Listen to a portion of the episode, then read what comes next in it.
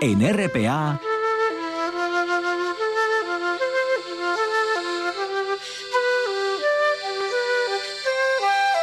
Noche tras noche.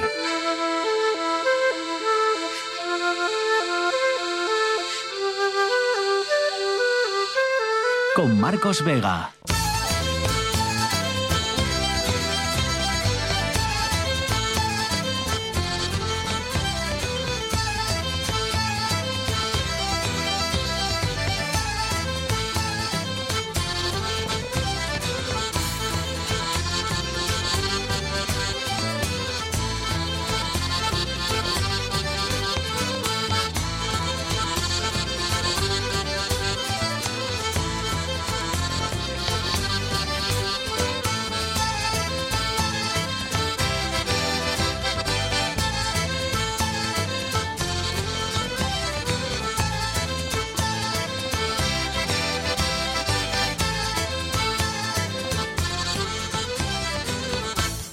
Buenas noches, bienvenidos al espectáculo de la radio. Dos buenas noticias salen para Asturias este martes del Consejo de Ministros, una para Oviedo y la otra para Gijón.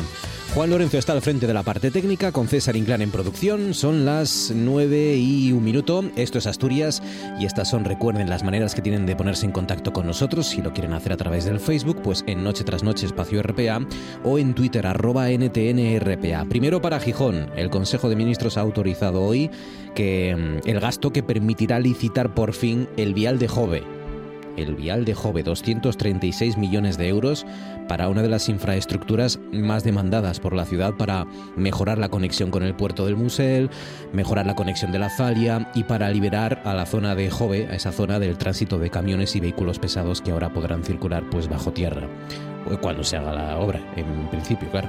Y luego la buena noticia para Oviedo, que sale también de ese Consejo de Ministros, lo estamos dando, lo estamos regalando. El Consejo ha ratificado el acuerdo entre tres ministerios, Transportes, Hacienda y el de Defensa, para que este último, el de Defensa, entregue terrenos de su titularidad a la entidad pública de suelo SEPES y así pues construir, se calculan mil viviendas en esos terrenos de, de la fábrica de armas de la Vega, que tendrán alquileres sostenibles, ha dicho el gobierno central.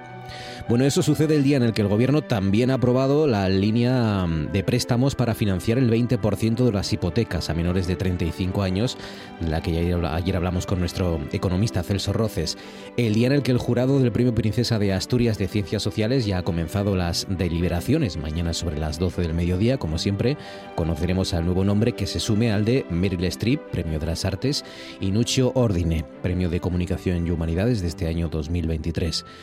Y por último, todo eso sucede el día en el que hemos sabido que definitivamente mañana comenzará una huelga en la sanidad asturiana. Empezará a las 8 de la tarde y se prolongará en principio hasta el martes que viene. Paros que van a afectar a la atención primaria y al servicio de atención continuada, que son los, los dos colectivos que reclaman más mejoras, además de las recogidas en el acuerdo alcanzado hace una semana con el resto de sindicatos y que también les contamos aquí en RPA en, en diferentes días y a lo largo de todo este mes, de todas esas negociaciones esas protestas y huelgas anunciadas para todos estos días, sobre todo en justicia y en sanidad, que van a afectarnos a los asturianos. César Inclán, buenas noches.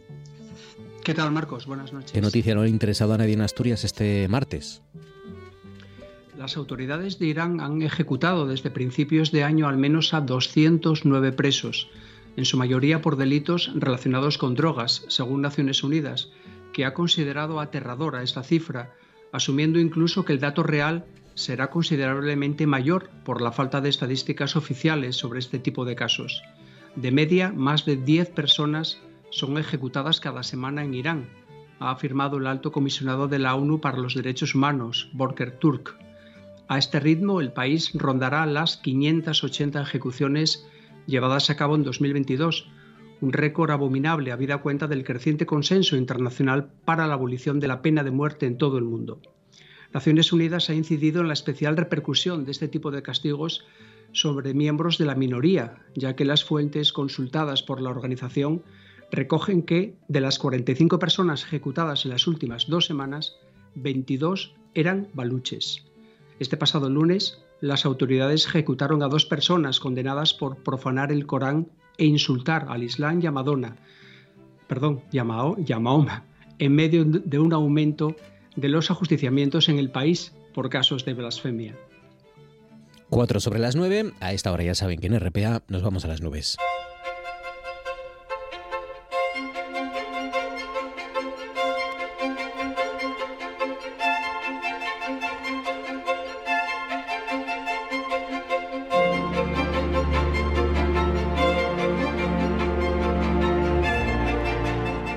Cada noche nos espera Javier Martínez de Rueta para contarnos el tiempo. Javier, buenas noches, ¿cómo estás? Hola, Marco, ¿qué tal? Buenas noches. Por cierto, em, me han dicho oyentes esta semana que, que nos escuchan por la mañana que te, se ah. ponen en el podcast para por la mañana, entre otras cosas, porque claro, el tiempo que va a hacer ya se lo cuentas tú bien tempranito, con lo cual le sirve perfectamente para, para ya conocer lo que se va a dar a lo largo del día. Así que un saludo que nunca lo hago para los podcasters de noche tras noche, ¿no? Para los oyentes del futuro que nos van a escuchar, pues eso, mañana, pasado, vete tú a saber cuándo y en qué momento y en qué lugar, a través de Spotify, de Evox y de RPA a la carta, sobre todo y fundamentalmente, que ya saben que tienen ahí el, programa para oírnos cuando ustedes quieran. Y dicho esto, este martes que, ha dado de sí, que nos cuentas, qué resumen de este día. Pues mira, las lluvias, las lluvias, el agua que ha vuelto a Asturias, parece mentira que lo digamos, ¿no? Que vuelve el agua a Asturias, pero bueno, así, así ha sido. Bueno, pues hemos tenido, la verdad, que lluvias repartidas, eh, pues a, lo largo de todo Asturias. Es verdad que en algunas zonas sí que han sido bastante intensas, han sido chubascos, se han acumulado, bueno, pues eh, digamos que cantidades más o menos que pueden ser pues apreciables, pues por ejemplo 17 y medio en Degañas, la zona de Asturias donde más ha llovido, como decimos casi 18 litros por metro cuadrado, en el entrego Blimea que se han quedado en 14, o en Malgrande Pajares en la estación 14 litros también. Las temperaturas, bueno, pues sí que han descendido con respecto a días de atrás, en muy pocas zonas hemos pasado de esa barrera de los 20 grados, Marcos, por ejemplo, en Langreo y en Mieres, pues en Mieres han alcanzado 21,3 grados, o por ejemplo en Langreo 21 grados justos, bueno, en general, en todas Asturias hemos estado por debajo de esa barrera de los 20 grados. Y eso sí, estos días eh, está soplando pues un viento, la verdad que bastante intenso, sobre todo de componente noroeste. Estas semanas atrás estaba soplando de componente noreste, pero estos días lo está haciendo de componente noroeste. Ese viento gallego, que bueno, deja también una sensación bastante desagradable en zonas de, costa, un ambiente más fresco. Y por ejemplo, en Cabo Busto, pues donde más ha soplado con 71 kilómetros por hora, Marcos. Bueno, no está mal. Es verdad que cae lluvia, que nos encanta y la estábamos esperando ya desde hace mucho tiempo, que, llueva con, con, frecuencia, no poco, pero a lo largo de bastantes días seguidos. Y, lo cierto es que no hace frío, ¿no? Sigue haciendo temperaturas, bueno, altas 20, 21 grados, que, que, está bien, que está bien este, este martes y ese resumen. Mañana miércoles que toca. Pues mira, mañana miércoles más o menos un día parecido al de hoy, aunque bueno, las lluvias de cara a mañana sí que van a ser bastante débiles, no van a ser continuas como han sido en algunos momentos durante el día de hoy, serán más bien intermitentes y luego también tendremos pues algunos momentos para los claros, ¿no? Pues esas lluvias pararán, se abrirán algunos claros y podremos ver el sol. Eso sí, sobre todo estas lluvias durante, o serán más persistentes durante la mañana, sobre todo en zonas de costa, ya de cara al mediodía y a la tarde, pues esas lluvias, como decimos, se extenderán al resto de de, Asturias. Las temperaturas sí que bajan algo, no lo vamos a apreciar, pero bueno, lo suficiente para que sí ya de cara a mañana no se espera que superemos los 20 grados en ningún punto de, Asturias y con las mínimas también bastante agradables en muchas zonas de Asturias, sobre todo en zonas de costa, pues estaremos rondando esos 10, esos 10 grados, Marcos, pero como decimos, de cara a mañana, pues otra vez tendremos que utilizar los paraguas. Es verdad que va a llover, pero tampoco va a llover eh, mucha cantidad, Marcos. Serán, como decimos, eh, lluvias muy débiles. Bueno, pues nada, las lluvias que llegan hasta, hasta el miércoles, hasta mañana. El jueves ya para acabar, pues todavía, mira, se extienden un poco más porque de cara al jueves será más o menos un día parecido al miércoles, otra vez con cielos, sobre todo bastante cubiertos en zonas de montaña, pues esas nubes nos van a dejar lluvias muy débiles, intermitentes en todas Asturias. Y fíjate que la anécdota de cara al jueves es que aparece la nieve, la nieve a partir de una cota más o menos en torno a los 1600 metros. Podremos ver caer algún copo, como decimos, no van a ser nevadas importantes, pero bueno, la anécdota ¿no? de cara al jueves que vuelve a aparecer la cota de nieve y a partir de esos 1.600 metros podremos ver caer algún copo, Marcos. Bueno, pues nada, ya lo ven. Eh, llega la nieve, otra vez, ¿no? Eh, de forma puntual, pero aparece otra vez, hace, hace acto de presencia el jueves en Asturias. Ya los siguientes días nos lo cuentas mañana. Javier Martínez de Ureta, cuídate, gracias, amigo, un abrazo fuerte. Un abrazo, gracias, esta mañana. Y a otro viejo amigo le vamos a felicitar porque está de aniversario. Hace 10 años, fíjense, hace una década ya, un 7 de mayo del año 2013, el patronato del Museo de Bellas Artes de Asturias ratificaba la elección de Alfonso Palacio como director de la Pinacoteca Regional después de la salida de, su anterior responsable, Emilio Marcos Vallaure. Llegó Alfonso Palacio y revolucionó una institución que no ha parado de crecer y que ahora seguramente vive, no sé si su mejor momento, pero sin duda un momento con, muchísima ilusión ¿no? y con un futuro aún más prometedor por delante. Alfonso Palacio, buenas noches. Buenas noches, Marcos. Bueno, enhorabuena, Alfonso. Diez años ya, una década. Que, no sé si te ha pasado rápido o despacio, pandemia de por medio, en fin, has tenido que vivir unas cosas que supongo que ni, ni se te pasarían por la cabeza aquel 7 de mayo de 2013. Sí, eh, pues, pues, ha pasado rápido, pero como pasa todo el tiempo. Sí. Yo siempre digo que el tiempo es como una especie de apisonadora que, es que no te enteras. Eh, recuerdo, sí que es cierto que los tres primeros meses se, me hicieron muy largos y los recuerdo como meses muy, muy largos. Pero luego, a partir del tercer mes, fíjate, los nueve años y nueve meses siguientes han sido como, como un suspiro, pero, pero sí, muy, muy, muy, muy ilusionantes, ¿eh? como, como bien decías en, en la introducción. Es que llegaste, muchísimo... llegaste, perdona, en un momento complicado, especialmente para el Museo de Bellas Artes, con una Asturias a nivel político mm, en plena convulsión y, bueno, y, es verdad que la comisión que, te eligió mm, apostó por ti, eh, supongo una apuesta de futuro en su momento, pero no fueron, no fueron nada fáciles, supongo, esos primeros meses, ¿no? Sí, el, el, momento, como bien dices, era muy muy complicado para, para el museo, ¿no? Era un museo que, que había hecho las cosas bien, pero que estaba en una durante mucho tiempo, pero que, que había desembocado en un, en un callejón extraño con, con una ampliación atascada atascadísima, con, con también con solo un edificio de los de los dos eh, que podía tener operativos abierto, el, el otro con una cantidad de problemas enormes, incluidas goteras. Era una situación complicada, luego bajando muchísimo, muchísimo en, en visitantes, ¿no? El recuerdo que 2012 había había arrojado, me parece que una cifra similar a los 42.000, 43.000 visitantes lo cual lo, cual era, muy poco no el museo iba en ese sentido eh, declinando. Y sí bueno pues eh, es cierto que una comisión presidida en aquel día por Miguel Fugaza que era director del Museo del Prado y que también estaba conformada por entre otros Manuel Borja Villel director del Reina Sofía en aquella época y por eh, Soledad Álvarez, que era catedrática del Departamento de Historia del Arte, en el que yo era además profesor, pues, pues eh, decidió que, que entre los candidatos que nos presentamos y después de los ejercicios que tuvimos que hacer, pues, pues que yo daba el perfil adecuado, ¿no? Para coger el museo en aquel, en aquel momento con el plan de actuación que, entre otras cosas, se nos pedía que, presentáramos y que defendiéramos en aquellas pruebas. Y llega esa ampliación que lo cambia todo. La obra se inaugura en marzo de 2015. Em, ¿Alguna vez te has preguntado, Alfonso, qué hubiera sido del Bellas Artes sin esa ampliación? ¿Hasta qué punto es verdad que ha, sido un punto de inflexión, ha cambiado el Museo de Bellas Artes?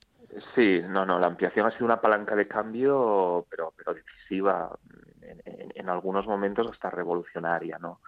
Em, nos ha permitido exponer casi el doble de obras que hasta ese momento exponía el Museo de Bellas Artes entre los dos edificios que tenía operativos para, para la exposición permanente. Nos permitió también asomarnos eh, con una puerta de acceso eh, o de entrada a, como digo yo, el espacio más de mayor espesor eh, patrimonial, cultural, histórico y también turístico que tiene Oviedo, que es la Plaza de la Catedral, mm. la Plaza de Alfonso II el Casto.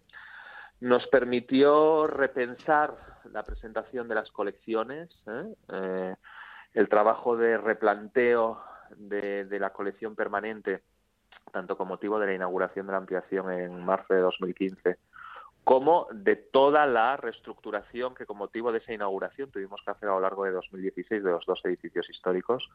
Eh, creo que aportó una nueva visión del museo en cuanto a esa ordenación de la colección permanente, en cuanto a la eh, presentación de un museo nuevo, más moderno, al mismo tiempo lo acompañamos con con una página web en condiciones, con un trabajo ya desde las redes sociales, con una imagen corporativa, eh, con una multiplicación de las actividades, eh, con un incremento de los de los visitantes eh, hasta superar los últimos años ya los de manera continuada los 100.000 no sé yo creo que que, es, que, se han ido cumpliendo objetivos de gestión eh, gracias al esfuerzo de un equipo de un equipo de técnicos y de vigilantes y de recepcionistas mm, pues pues pues que, que, lo han dado todo a lo largo de estos años ¿no? y que han trabajado muchísimo por, por el bien de la institución. La verdad es que mm, algún día, ¿verdad? Nos, mm, no nos imaginaremos que el Museo de Bellas Artes no tenía una entrada a la, y una, salida y una entrada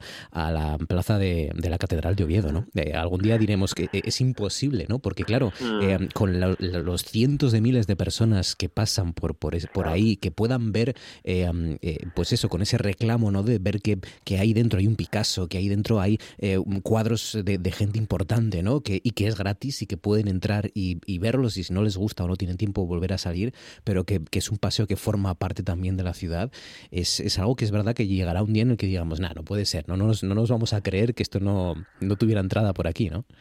Claro, claro, y bueno, y no te olvides de los grecos, de los Turbarán, de los Goya, de los Murillo, de los Sorolla, de es la colección del museo es, es de ensueño. Sí, sí, tienes razón. El, el, el museo tenía dos, dos puertas eh, de acceso, una de las cuales daba y sigue dando, porque es una de las puertas todavía principales, a una de las calles más bonitas, pero menos transitadas de Oviedo, como es la calle Santa Ana, que es una, una, una, una calle a la sombra de la catedral, estrechita, que casi cuesta hasta encontrar, y luego otra entrada efectivamente la tenía hacia la calle de la Rúa, que es una calle algo más transitada.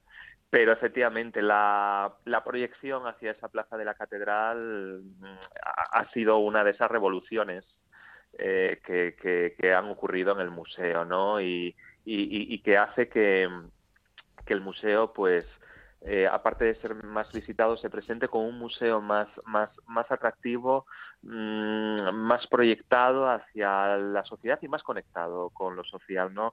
Creo que uno de los esfuerzos que teníamos que hacer a lo largo de estos diez años, el museo por las circunstancias que fuera y también porque son organismos, los museos son organismos vivos que pasan por ciclos y por, y por etapas, eh, había llegado un momento que, que, que, que, se había situado por las razones que fueran como, como de espaldas un poco hacia, hacia la sociedad. ¿no? Nosotros lo que hemos intentado hacer es, sin perder lo mejor eh, que se había hecho a lo largo de, de los años que, que, nos precedieron, al menos desde mi llegada a la dirección, eh, devolver el museo a la, a, a la sociedad, ¿no? Eh, que, que, que, la sociedad, que el ciudadano vea un, el museo un espacio común, un espacio de todos, para todos, donde hay un patrimonio que es que es suyo, que le pertenece, en el que debe reconocerse, ¿no? Que, que es un patrimonio que habla de nuestra, de lo mejor de nuestra historia, de nuestra memoria, de nuestra identidad, y, y, y, también un patrimonio que, que deslumbra por, por, por, su belleza, ¿no? Entonces, esa devolución del museo a, a, a, la sociedad en la que todavía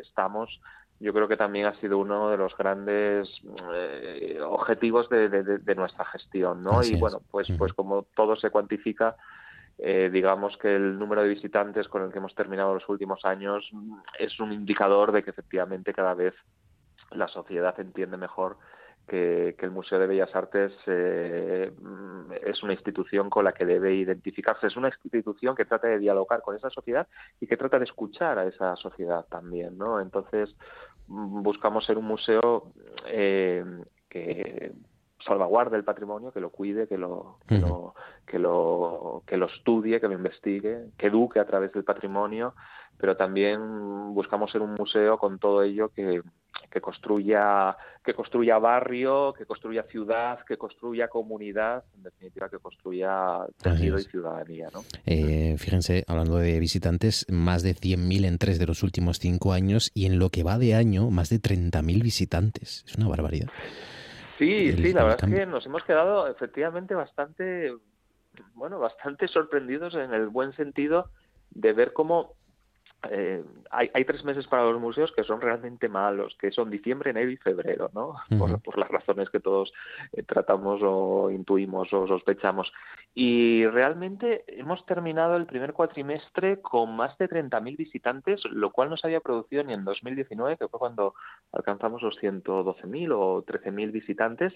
Y, y, y, esto, bueno, pues, pues, pues se, se debe a múltiples factores y a otro que no he comentado, que es otro de los grandes otra de las grandes alegrías que yo he tenido como director a lo largo de estos años, que es la, la, constitución, la composición de la Asociación de Amigos del Museo, ¿no? que se hizo en 2019 después de dos años de un silencioso trabajo, con mucha gente tirando, ayudando, y que, mm, y que como digo, bueno, apareció en octubre de 2019 y fíjate, eh, con esa presentación en octubre de 2019, a pocos meses de la pandemia, podía haber sido una una asociación que, que, hubiera quedado herida de muerte ¿no? en marzo de 2020. Y, y, y todo lo contrario. Eh, a día de hoy contamos con casi mil amigos del Museo de Bellas Artes de Asturias, lo cual es una auténtica barbaridad. Sí, sí, así es. Es, es, es, es, es, una de las mejores noticias que, que, que le pueden ocurrir o pasar a, un director de, un museo y eso se debe a, la maravillosa labor de su presidente, Alfonso Martínez, de su junta directiva, de cada uno de los socios individuales que componen la, asociación, pero también de los corporativos eh, que están haciendo un trabajo un trabajo increíble. Y eh, esos 30.000 visitantes que hemos tenido en estos cuatro primeros meses, pues se deben eh, en buena parte también a ese trabajo constante que hace la asociación de programar actividades, conferencias, claro. eh, visitas guiadas, eh, hacer una labor estupenda. ¿no? Claro.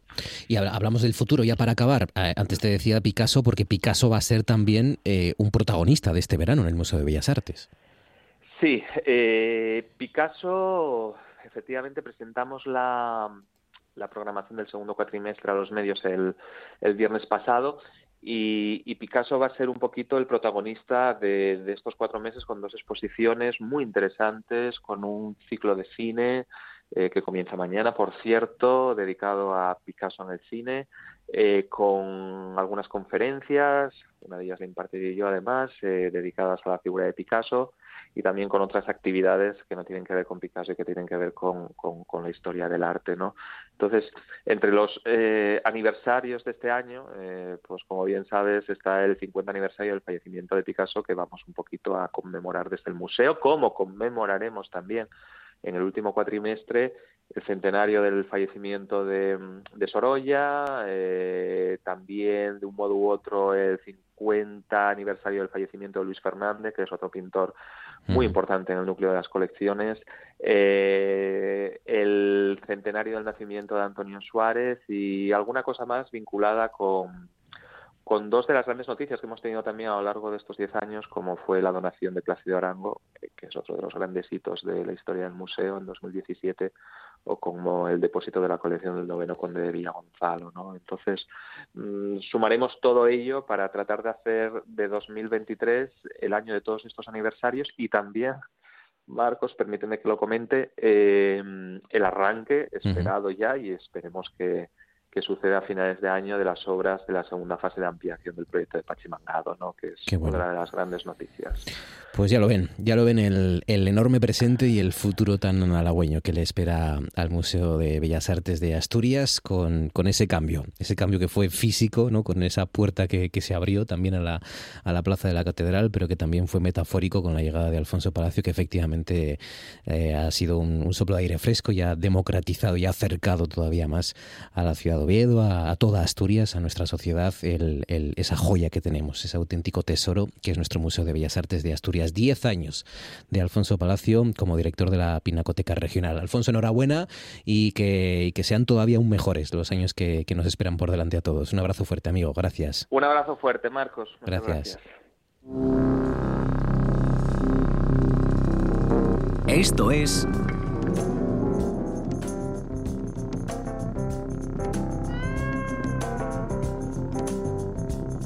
noche tras noche.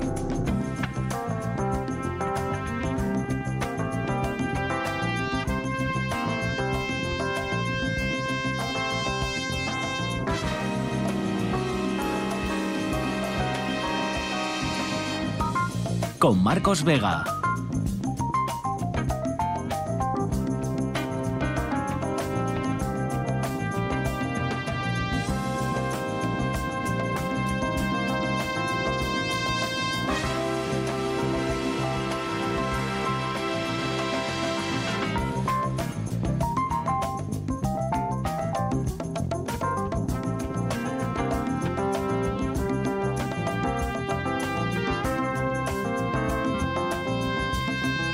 Cierto, ya te, ya te adelanto, ya te adelanto, Guille López Cañal, Guillermo, buenas noches. Buenas noches, Marcos. Como sé que estás viendo, como sé que estás viendo Succession, eh, no voy a hacer ningún Ah. spoiler, no te preocupes, no se No, preocupen no ustedes, no me apaguen la radio, no voy a decir nada.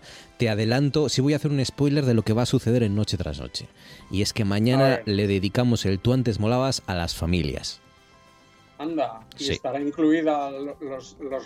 Eso, eso ya lo veremos mañana. Eso ya va, porque Ajá. las familias, hay familias que se llevan bien y hay familias como los Roy que, bueno, digamos que se llevan bien a su manera, ¿verdad? Bueno, es que eso es, es una. Uf, qué complicación, qué complicación. Sí, sí. Emitir un juicio de lo que ocurre con esas personas.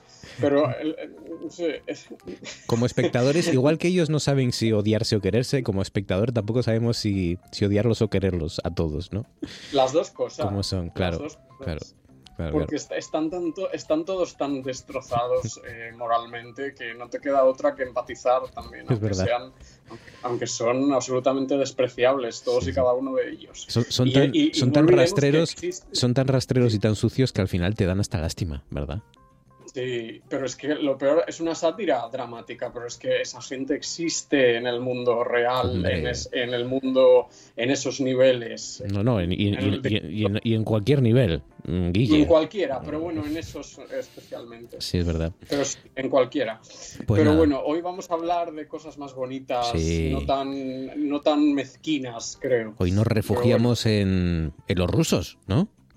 Sí, en los rusos, porque yo quería, eh, a ver, a Tchaikovsky ya sabemos quién es, es inabarcable hablar un programa de Tchaikovsky, pero yo quería recordar, porque el otro día hizo 16 años, si no me equivoco, que murió Rostropovich el 27 de abril de 2007, falleció, que él fue uno de los más grandes violonchelistas de todos los tiempos, muchos, muchos dirán que el más grande sin discusión, pero yo creo que hay discusión. Indudablemente es uno de los más grandes de la historia. Y, y él no solo fue violonchelista, no solo fue uno de los mejores chelistas solistas, sino que fue un músico total, porque él también fue un reputado director de orquesta que sacó lo mejor de sus músicos y especialmente de algunas de las obras rusas más populares del repertorio. Y esta noche lo que quería que prestáramos atención es su faceta, escuchando algunos ejemplos, de su relación con otro gran ruso de un siglo antes, que fue eh, Fyodor Tchaikovsky, para darnos cuenta de que algunos de los ejemplos más populares de la historia de la música probablemente nunca sonaron mejor que en estas grabaciones que vamos a escuchar hoy de Rostropovich, que estaba dirigiendo a la Filarmónica de Berlín allá por los años 70, si no me equivoco, y que se encontraba en el exilio y sacó lo mejor de una de las grandes orquestas del mundo con el apasionado repertorio ruso. Él estaba en el exilio cuando llegó a la Berliner, efectivamente, y al parecer los músicos se volvieron locos con su maestría. Ellos estaban terminando su andadura con Herbert von Karajan, si no me equivoco, y eh, llegó Rostropovich a revolucionar todo aquello con lo que vamos a escuchar esta noche, que son fragmentos de las suites eh, de ballets, de los grandes famosos ballets de Tchaikovsky. Eh, recordemos primero que Slava, que es como llamaban a Mstislav Rostropovich, nació en Azerbaiyán, en Bakú. Y su nacionalidad fue en primer lugar soviética y luego rusa, a pesar de que siempre luchó contra el régimen comunista. Se exilió a Estados Unidos y viajó con pasaporte suizo toda su vida. Recordemos también esa imagen, esas imágenes que cuando cayó el muro de Berlín en noviembre del 89, con, que él tocó una de las suites de Bach allí ante las ruinas del muro y con público en directo. Vamos ahora a empezar, Marcos, Venga. con una de las melodías más famosas de la historia de la música que dirige Rostropovich a la Filarmónica de Berlín y tú me vas a decir qué es.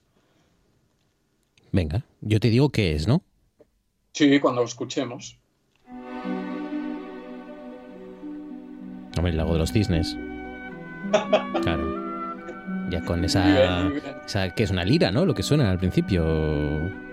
¿Qué es eso? No, esa cuerda. La, la, cuerda. La cuerda, la cuerda, esa cuerda que suena al principio, ¿no?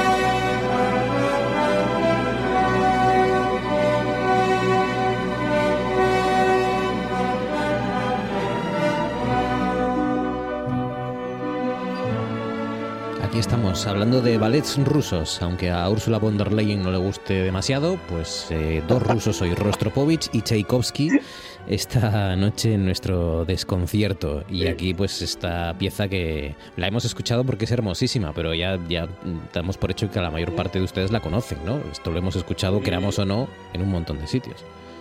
Esto totalmente. Y, esto probablemente nunca mejor que aquí, ¿eh? porque estas, estas grabaciones que tiene Rostropovich dirigiendo la Berliner, estas suites son insuperables. Y aquí la, el lago de los cisnes eh, no fue un éxito, ¿eh? Esto fue un, tuvo un estreno infructuoso, porque el hermano de Tchaikovsky, Modest, dijo que la pobreza de la producción, la escenografía y el vestuario, la ausencia de destacados intérpretes, la debilidad imaginativa del coreógrafo y por último la orquesta, todo esto junto permitió a Tchaikovsky, con buena razón, echar la culpa del fracaso a los demás. Al parecer esto no salió nada bien en marzo del 1877 pero Tchaikovsky recuperaría la partitura con la intención de hacer una suite orquestal. Esto estaba, era bastante habitual, pero moriría antes de hacerlo, por lo que su editor en 1900 dispuso unos números de la obra del ballet, los aisló en forma de suite y que hoy se sigue interpretando en menor duración sin necesidad de la representación de ballet entera. Ahora vamos al siguiente, el siguiente fragmento de otra de las grandes suites de ballet de Tchaikovsky, otra conocidísima también, que es El Cascanueces, cuyo obertura en miniatura suena así.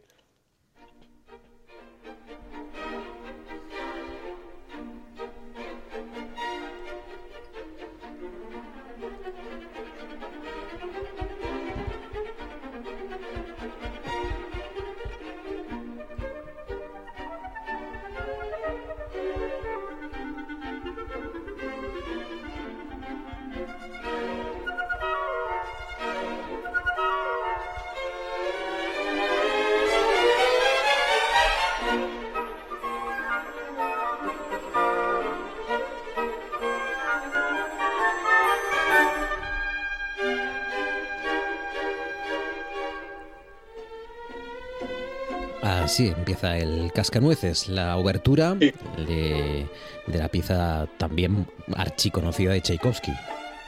Sí.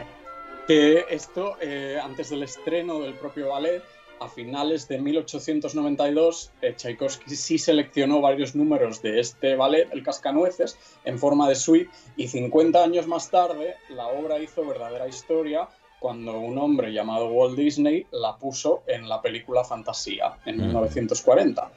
Pero en 1890, dos años antes del estreno, Tchaikovsky había estrenado ya en el Teatro Mariinsky de San Petersburgo otro ballet, que es La Bella Durmiente, que había sido un evento mm, bastante más favorable en cuanto a críticas y recepción que el que hablábamos antes del Lago de los Cisnes, porque al parecer el zar Alejandro III le dijo a Tchaikovsky, muy bonito, muy bonito.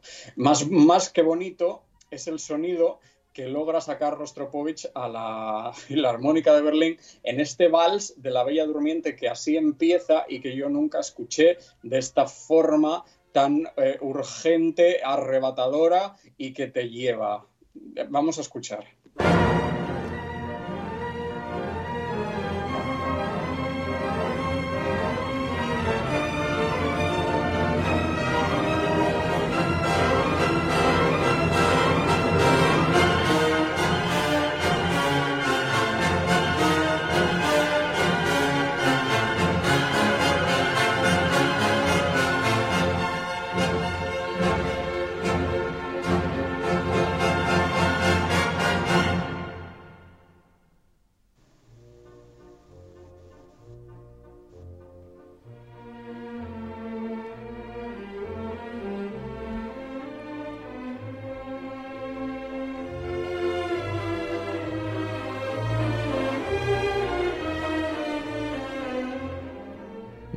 Si quieren escuchar La Bella Durmiente otra vez, pues por lo menos háganlo con, con Rostropovich y la Filarmónica de Berlín, ¿no? La Berliner. Sí. Que... Que esta música Sí. Dime, sería adaptada y reutilizada de nuevo por Disney en el clásico de animación, La Bella Durmiente, en 1959. Al final, todo esto de finales del siglo XIX tuvo su mayor explosión de éxito y popularidad a mediados del 20. Sí, gracias a Disney Y- en, en muchos casos, que era, mm, como están viendo, un amante de Tchaikovsky. Era un fiel seguidor. Claro. Y como hemos estado escuchando brevemente toda esta música tan famosa, en, dirigida por un violonchelista en faceta de director de orquesta, no quería que termináramos sin, des- sin escuchar una pizca de la maestría de Rostropovich como chelista, de nuevo con una obra de Tchaikovsky de por medio. Aquí vamos a escuchar a la misma orquesta, la Filarmónica de Berlín, esta vez dirigida por Herbert von Karajan, el gran director de la Filarmónica de Berlín, archifamoso y bueno, y no- notorio, todo lo que queramos, Hmm. y con la, la obra es Las variaciones sobre un tema rococó para cello y orquesta, que es una pieza que se compone de una introducción con un hermoso tema rococó, un tema rococó que, tal como recoge la definición de la Real Academia, lo rococó se caracteriza por presentar ornamentos o decoración de inspiración naturalista de gusto muy refinado. Y Tchaikovsky, como amante del clasicismo y especialmente de la música de Wolfgang Amadeus Mozart, se inspiró probablemente en él en 1876 para componer este tema de esta obra, que así suena, tocada por Rostropovich, junto a la Berliner y dirigida por Karajan.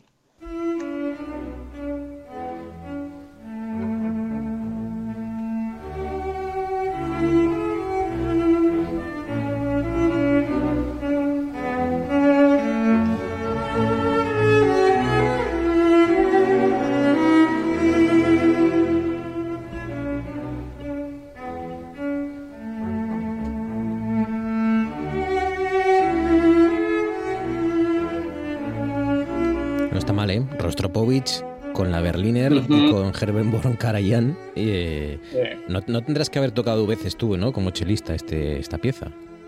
Y hombre, nada, pues sí, Claro, y, con, y con mucha felicidad. claro. Sí, sí, sí, pero es- esto es, es muy bonito, pero es una pieza muy virtuosística y muy exigente también. ¿eh? Ujú, seguro. Y es un- al final es una de las obras más populares del repertorio para cello solista. Al final es lo más parecido a un concierto para cello y orquesta que compuso Tchaikovsky, porque recordemos que Tchaikovsky tiene conciertos para piano y tiene para violín, pero para cello estrictamente no, esto es lo más parecido. Y ah, como siempre aquí destaca el foco sonoro que caracterizaba el sonido de Rostropovich tocando el cello, un cantabile lleno, siempre enfocado con un timbre único y siempre muy irreconocible. Y vamos a finalizar con la última variación de la obra en la que demuestra lo que un compositor puede hacer con una melodía sin renunciar a su esencia, convirtiéndola en un ejercicio de destreza inigualable para el intérprete y tremendamente estimulante para el oyente, como casi con todo lo que compuso Tchaikovsky. Vamos a escuchar.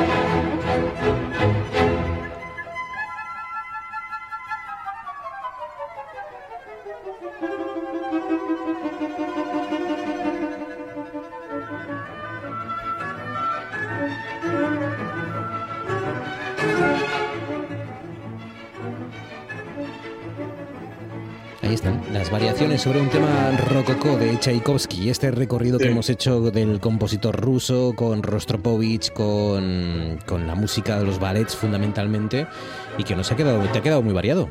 Muy y muy bonito. Sí, esa, esa, esa era la intención, porque quería pues mostrar un poco la, las facetas ambas de, de, este gran músico, ¿no? de Rostropovich, violonchelista y director de orquesta, demostrando cómo un gran intérprete de este instrumento no solo nos legó su propio sonido tocando, sino también entre muchas otras grabaciones de este y otros grandes compositores, el inolvidable sonido que hemos escuchado de la Filarmónica de Berlín con tres de los números de las suites de ballet más famosas del mundo. Eso es lo que quería. Qué maravilla. Eh, claro que sí. Hoy. Conocer a Rostropovich como músico, como director de orquesta a través de Tchaikovsky y a través de, de, la, de la Filarmónica de Berlín. Con estas piezas que ha seleccionado para todos ustedes Guille López Cañal. Guille, enhorabuena, cuídate mucho, amigo. Gracias y hasta la semana que viene, compañero. Gracias, Marcos. Un abrazo fuerte. Gracias. Gracias a ti. Celia Villalobos se refería a la frustración que siente porque el presidente de la Junta se ha negado a recibir a la Federación Andaluza de Municipios a los que eh, en repetidas ocasiones. En Desayuno con Liantes puede pasar cualquier cosa.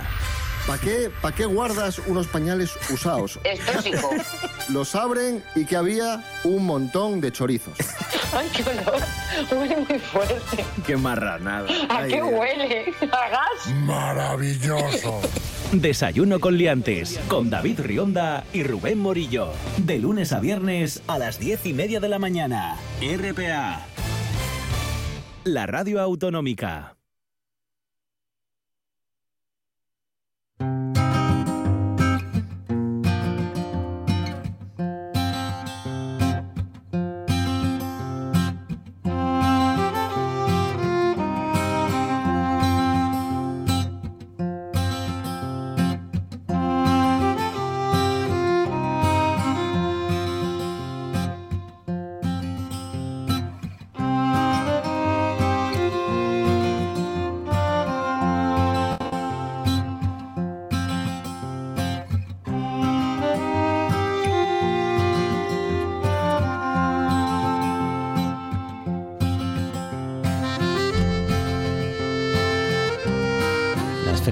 De, de, de, Oviedo, de Gijón, del cómic en Avilés. Bueno, en fin, son, son claro que sí, acontecimientos culturales y literarios que tienen mucha presencia en este programa y en esta casa y en, y en RTPA y en los medios asturianos. Algo menos tienen las ferias del libro en el mundo rural, pero también las hay. Por ejemplo, la tercera feria del libro en el mundo rural va a tener lugar este fin de semana en Navelgas y de ella nos va a hablar el responsable de cultura de Navelgas y organizador de esta feria del libro.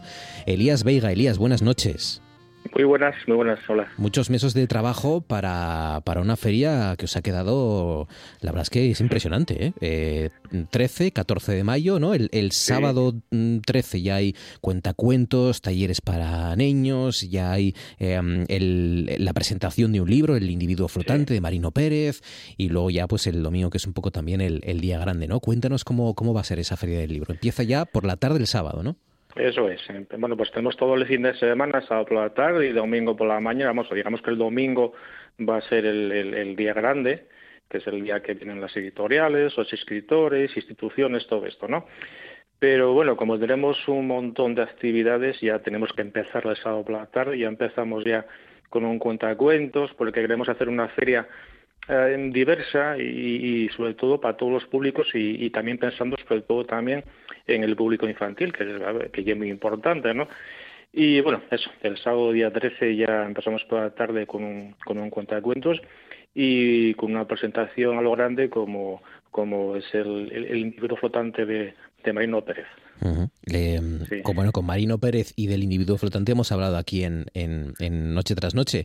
Lo digo sí. porque es que es una feria muy trasnochera.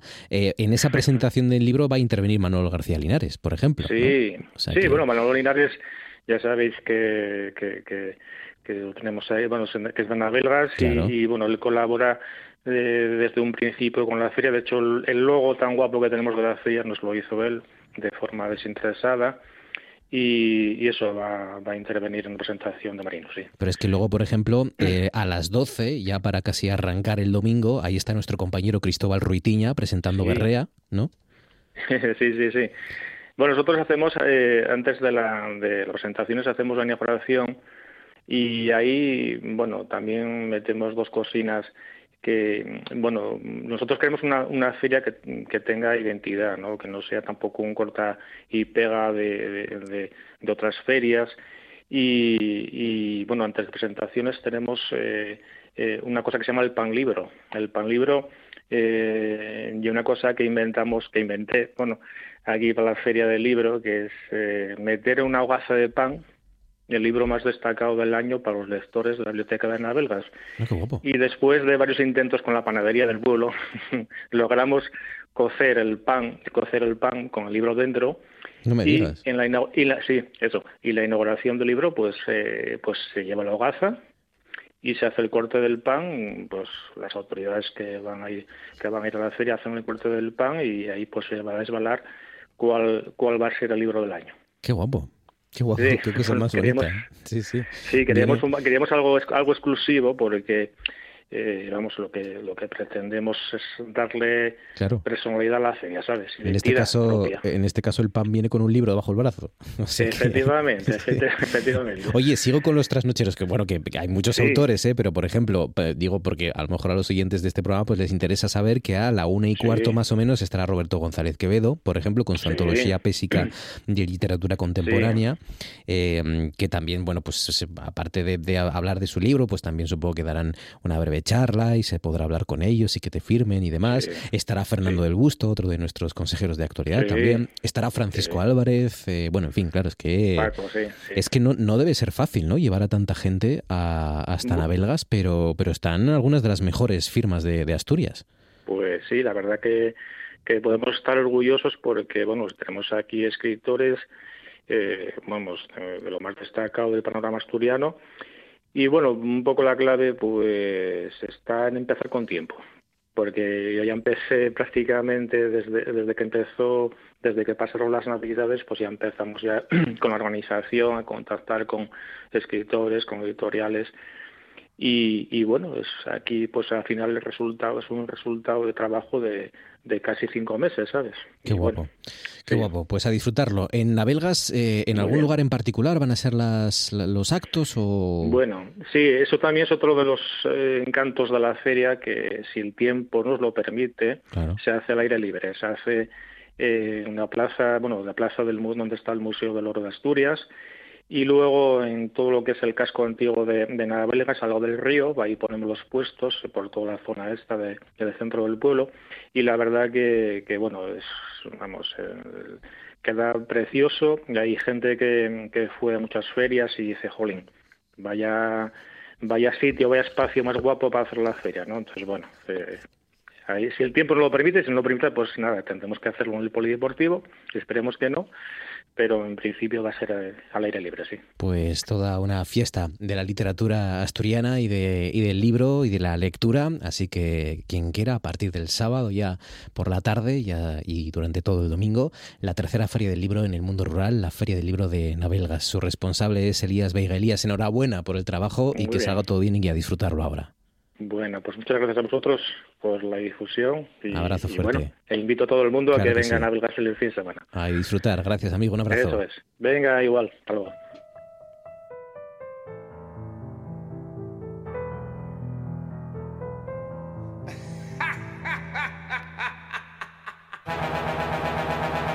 Tengo una nota, no la toca ni Beethoven. Tengo una nota, no la toca ni Beethoven. Tengo una nota, no la toca ni Beethoven. Con los estoy arrebatado, los ojitos se me ponen. Tengo una Claro que sí, ya que, ya que empezamos con marcha y con, con eclecticismo, este siglo XIX para Damis, Arancha Margolles, buenas noches. Buenas noches, Marcos Vega. ¿Digo yo el título de esta sección de esta semana o lo dices tú? El, el título de, de- de la sección esta semana es muy pro, ¿eh? O sea, yo de pocas cosas estoy más orgullosa como, como de este título. Te voy a dar los honores, dilo tú, por favor. Baldomero, el espadón Terminator. Puede haber algo más, Ahí, más ¿cómo- cómo atractivo. ¿Puedes- puede haber algo más atractivo que leer Baldomero el espadón Terminator. Eh, ¿Dónde nos llevará esta semana Arancha Margolles? Se estarán preguntando ustedes. Bueno, pues nada. Eh, lo que sí es donde habíamos acabado, ¿no? Eh, habíamos acabado precisamente a nuestro hombre de- del año casi, Baldomero Espartero con, con los carlistas. Efectivamente, abrazándose en ese abrazo de Vergara, ¿no? que, que había puesto fin a la primera guerra carlista. Lo del título eh, parece así como, mm, co- como que soy una payasa y en cierta, en cierta manera es verdad, lo asumo, pero ya vamos a ver, ya vamos a ver que tiene, todo tiene su lógica y todo está, como decía aquel, atado y bien atado. Empecemos por el principio, que es también el final, ese final de la primera guerra carlista, eh, que se termina en 1839 con la paz de Vergara, eh, por medio de la cual, pues aparentemente, según nos han vendido, hay dos principales beneficiados. El primero, por supuesto, el pueblo español, porque firmar una paz siempre le viene bien al pueblo, ¿no? Y el segundo beneficiado, y sobre todo el, el mayor beneficiado, Baldomero Espartero. Ese militar, habíamos hablado de él hace unas cuantas semanas, ¿no? que, que en este momento llena su currículum de títulos nobiliarios en agradecimiento por la paz y que pronto va a dar el salto a la política. Y esto es algo muy del siglo XIX, tanto lo de recibir títulos nobiliarios por doquier, porque se va a caracterizar sobre todo el reinado de Isabel II por regalar y regalar títulos nobiliarios a cualquier persona que haga algo importante, y esto también de que los militares pues se metan en, en política, ¿no? Normalmente eh, suele culparse, yo he escuchado algunas entrevistas, ¿no? que, que, bueno, digamos que dicen que la reina Isabel pues favorece esos gobiernos de los espadones, así se llamaban, pues se llamaba popularmente a los militares que por méritos militares, por méritos de guerra, ascendían ¿no? A, al poder político. Sin embargo, si consideramos que Baldomero Espartero en la paz de Vergara se convierte en el primer espadón de, de, España, en el primero de la lista, pues fíjate tú lo que iba a gobernar ella, ¿no? que, que en este momento tenía nueve años de, de edad.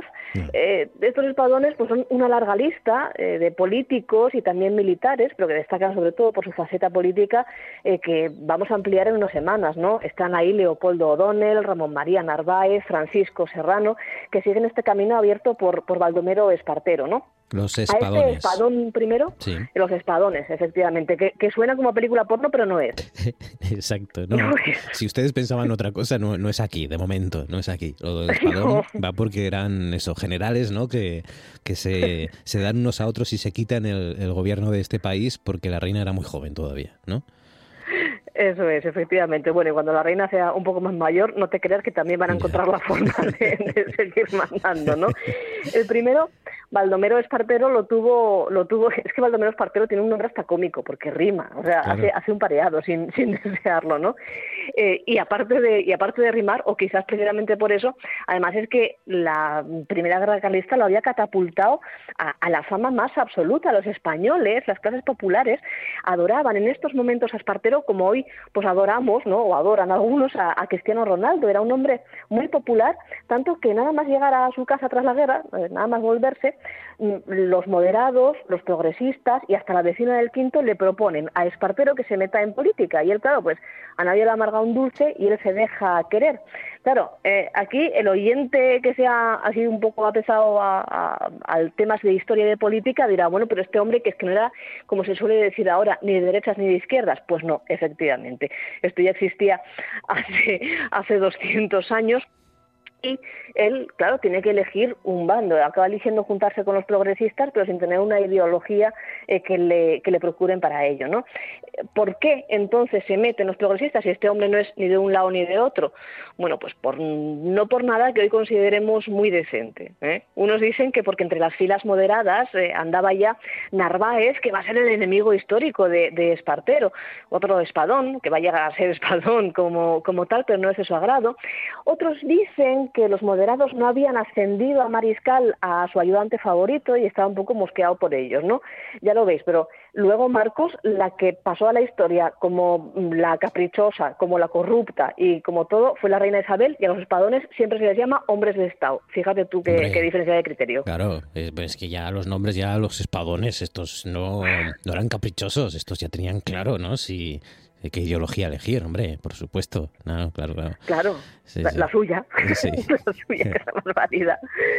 La suya, efectivamente, porque Baldomero Espartero se junta, como digo, con los progresistas, eh, pero al final va a acabar gobernando él, eh, con una política extremadamente personalista, ¿no? Al final de la guerra ya está liderando el, Partido Progresista, consigue en muy poco tiempo mandar a la reina madre al exilio, la reina madre que era un poco más partidaria del, del otro lado, y asume Espartero la regencia de España durante la minoría de edad de Isabel, o al menos ese es el, lo que se intenta ¿no? al, al principio.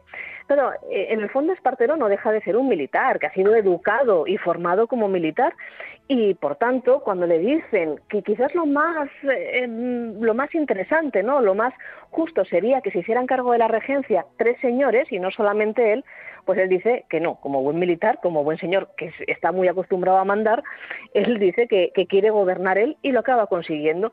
Eh, va a ser destacado por ser ducho en la batalla, pero en la política pues también va a ser personalista, va a ser mandón.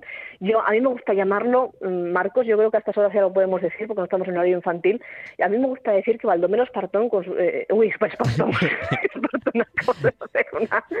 es, que, es que me pongo hasta nerviosa con, con esta analogía que voy a hacer. E, es que yo creo que es nuestro pago cascos del siglo XIX, ¿no te recuerdo un poco a él?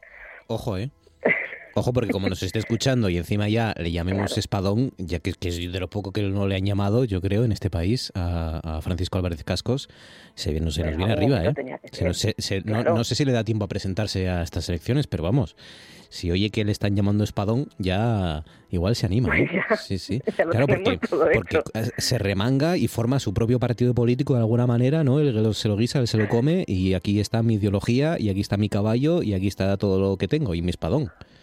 Efectivamente, y todo lo que, según el dicho, tiene mi caballo también. El caso es que Espartero, Marcos, no, no lo va a tener del todo fácil, eso sí que es verdad, eh, a lo que es César, ¿no? Y, y desde luego no, no lo va a tener del todo fácil desde un principio. Le montan le montan el primer pronunciamiento desde Francia, la reina madre María Cristina y ese señor llamado Agustín, de cuyo bigote recordarás, Marcos, que la reina, la reina madre se había enamorado tremendamente. ¿no? Esto ocurre en 1841. Al año siguiente, el pueblo monta la bulla en Barcelona. Esto no es una expresión que yo utilice porque debe ser más guay que nadie, sino porque popularmente a este levantamiento se le conoció como las bullangas de 1842. En 1843 la cosa llega al extremo Espartero ordena bombardear Sevilla, que también se había sublevado, ¿no? Bueno, ¿te acuerdas lo que dijimos al principio de que el final de la Primera Guerra Carlista había beneficiado a, Espadero otra vez? ¿Otra vez? ¿De verdad? es que estoy mal yo hoy. A Espartero, no a Espadero, al Espadón Espartero y al pueblo español. Bueno, pues parece ser que el pueblo español, paz, paz, lo que se dice paz, no tuvo tampoco. Así que al final nos, quedamos con un ganador nada más. La verdad es que, la verdad es que estamos hablando de, mediados ya del, del siglo XIX, que es antes de ayer, como quien dice, y tenemos a al, gobierno español bombardeando Sevilla, eh, entrando en, Barcelona. O sea, qué, caos de país, qué absoluto caos de país. Total, total y absolutamente. Y, eso que estábamos en un periodo supuestamente de, paz. Claro, la cosa no termina bien. Lo que mal empieza, mal acaba. Y en 1843 es Baldomero Espartero, en medio de toda esta bulla, ¿no? nunca mejor dicho, quien se tiene que marchar al exilio y hacer gala, bueno, pues de esa expresión de, bueno, pues de, de oca oca, tiro porque me toca. Bueno, pues de espadón a espadón, tiro porque me toca también. Eh, él se exilia a Londres, con cuidado porque en Francia recordemos que estaba exiliada la reina madre y no fuera a ser que se encontrasen por ahí tomando un crepe que las relaciones estaban un poco tensas. Pero Baldomero Espartero, y ahora el oyente medio de esta sección va a entender mi, flagrante título, porque hay otra forma de llamarlo, Baldomero Espartero se exilia, sí, se exilia en 1843, pero lo hace como Terminator, diciendo volveré. Y volvió, efectivamente, pero eso para el siguiente capítulo. Ojo, ¿eh? Ojo, sí, sí. Me lo imagino cerrando una puerta de palacio, Baldomero Espartero diciendo I'll be back, volveré, porque hasta la vista, baby, decía en la versión española, yo creo, ¿no? Eh, Terminator, hasta la vista, baby. Eso dijo Baldomero Espartero, el espadón Terminator. Qué maravilla, qué maravilla, qué, qué, país, qué país, en fin. Así era el siglo XIX y así nos lo explica Arancha Margolles cada semana, como solo ella sabe hacer y, y de la manera que seguro eh, me atrevería a decir que los alumnos estarían encantados de, de, conocer. Ay, si yo hubiera tenido un siglo XIX así, si me lo hubieran explicado así en, en, en el instituto. Que, sí, sí, sí. Pues nada. Lo, lo, que yo no sé si el Ministerio de Educación estaría muy de acuerdo, pero bueno, se podría intentar, ¿eh? Yo sí, lo propongo. Sí, hombre, sí. Arancha Margolles, cuídate, amigo, un abrazo fuerte, gracias. Hasta la semana que viene. Gracias a un. Abrazo. Cosas que pasan en Noche tras Noche. Según los, los informes, la obra estaba catalogada como obra eh, al borde de la herejía. Estaba debido a que no había una resurrección, el supuesto amor carnal que había entre María Magdalena y el propio Jesús, la ausencia de la Virgen María, pero otro de los puntos eh, más importantes es que la figura de Jesucristo está alejada de la divinidad, sino que está vista desde un punto de vista más humano, como es el tema de Getsemaní, momento donde Jesús expresa sus miedos. ¿Por qué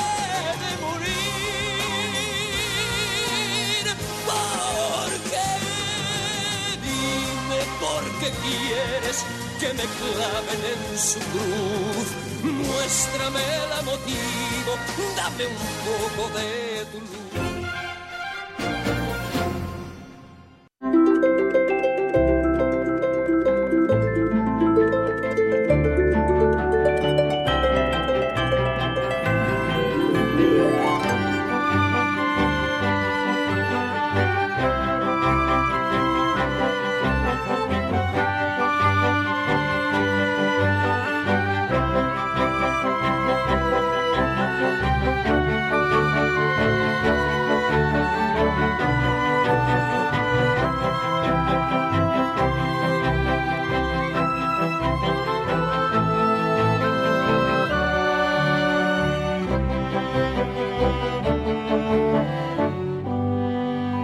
Un minuto pasa sobre las 10 de la noche y arrancamos nuestra tertulia, nuestro consejo de actualidad precisamente con una última hora y es una de las eh, resoluciones ya de las, de las bastantes causas que tiene abierta Donald Trump, el expresidente de los Estados Unidos. Si lo recuerdan y si no se lo recuerdan, ya se lo recuerdo yo.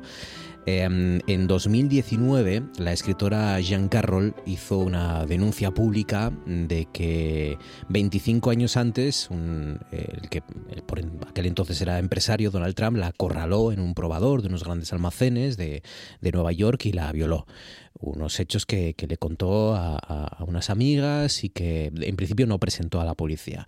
Después de esa denuncia pública, pues Trump eh, en su línea la descalificó diciendo que ya no era su tipo, que todo aquello era una broma y una mentira y que lo que buscaba era una manera gratuita para promocionar su libro y todas esas afirmaciones motivaron ahí sí la denuncia de Carroll por, por difamación eh, y, y, que bueno pues empezara ese juicio. ¿no? En 2019 Jan Carroll denuncia eh, a Donald Trump cuando todavía Trump en ese momento ya era presidente y, y, la, y lo que ha resuelto ahora mismo, lo que hemos conocido, es que mm, Donald Trump es culpable de abusar sexualmente y de difamar a la escritora Jean Carroll. Se descarta la, la violación, es lo que ha dictaminado el jurado. Ve el caso por violación y difamación de la escritora Jean Carroll por parte de Donald Trump y ha considerado, como digo, culpable al expresidente de los Estados Unidos, culpable de abusar sexualmente de ella y de difamarla luego posteriormente.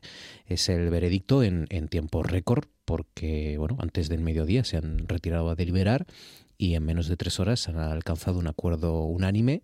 Eh, acuerdan una indemnización de 5 millones de dólares en daños compensatorios y punitivos que Donald Trump tendrá que pagar a la denunciante. Eh, como digo, por tanto, no es violación para el jurado, pero sí es eh, abuso sexual y difamación que no es poco, eh, precisamente. Donald Trump culpable de abuso sexual en la demanda de Jean Carroll, es la, la, noticia de última hora.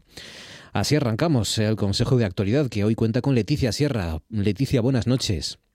Hola, buenas noches. ¿Qué pues tal, menudo Leticia? arranque. ¿Verdad? Menudo Estamos... arranque de programa. Empezamos fuertes, ¿eh? Empezamos fuertes. Empezamos fuertes. Sí, sí, la verdad sí, es que... Eh, empezamos muy fuerte. Eh, es, Porque además esta denuncia va por vía civil, no va por vía penal, no hay pena Sí. de cárcel ni Sí, nada, sí. con lo cual, esta bueno, es, pues esta este es, hombre de las sí, así es, de las acusaciones de acoso y abuso sexual, que son varias, que, y que, vienen persiguiendo a, Donald Trump, esta es la única que ha llegado a juicio.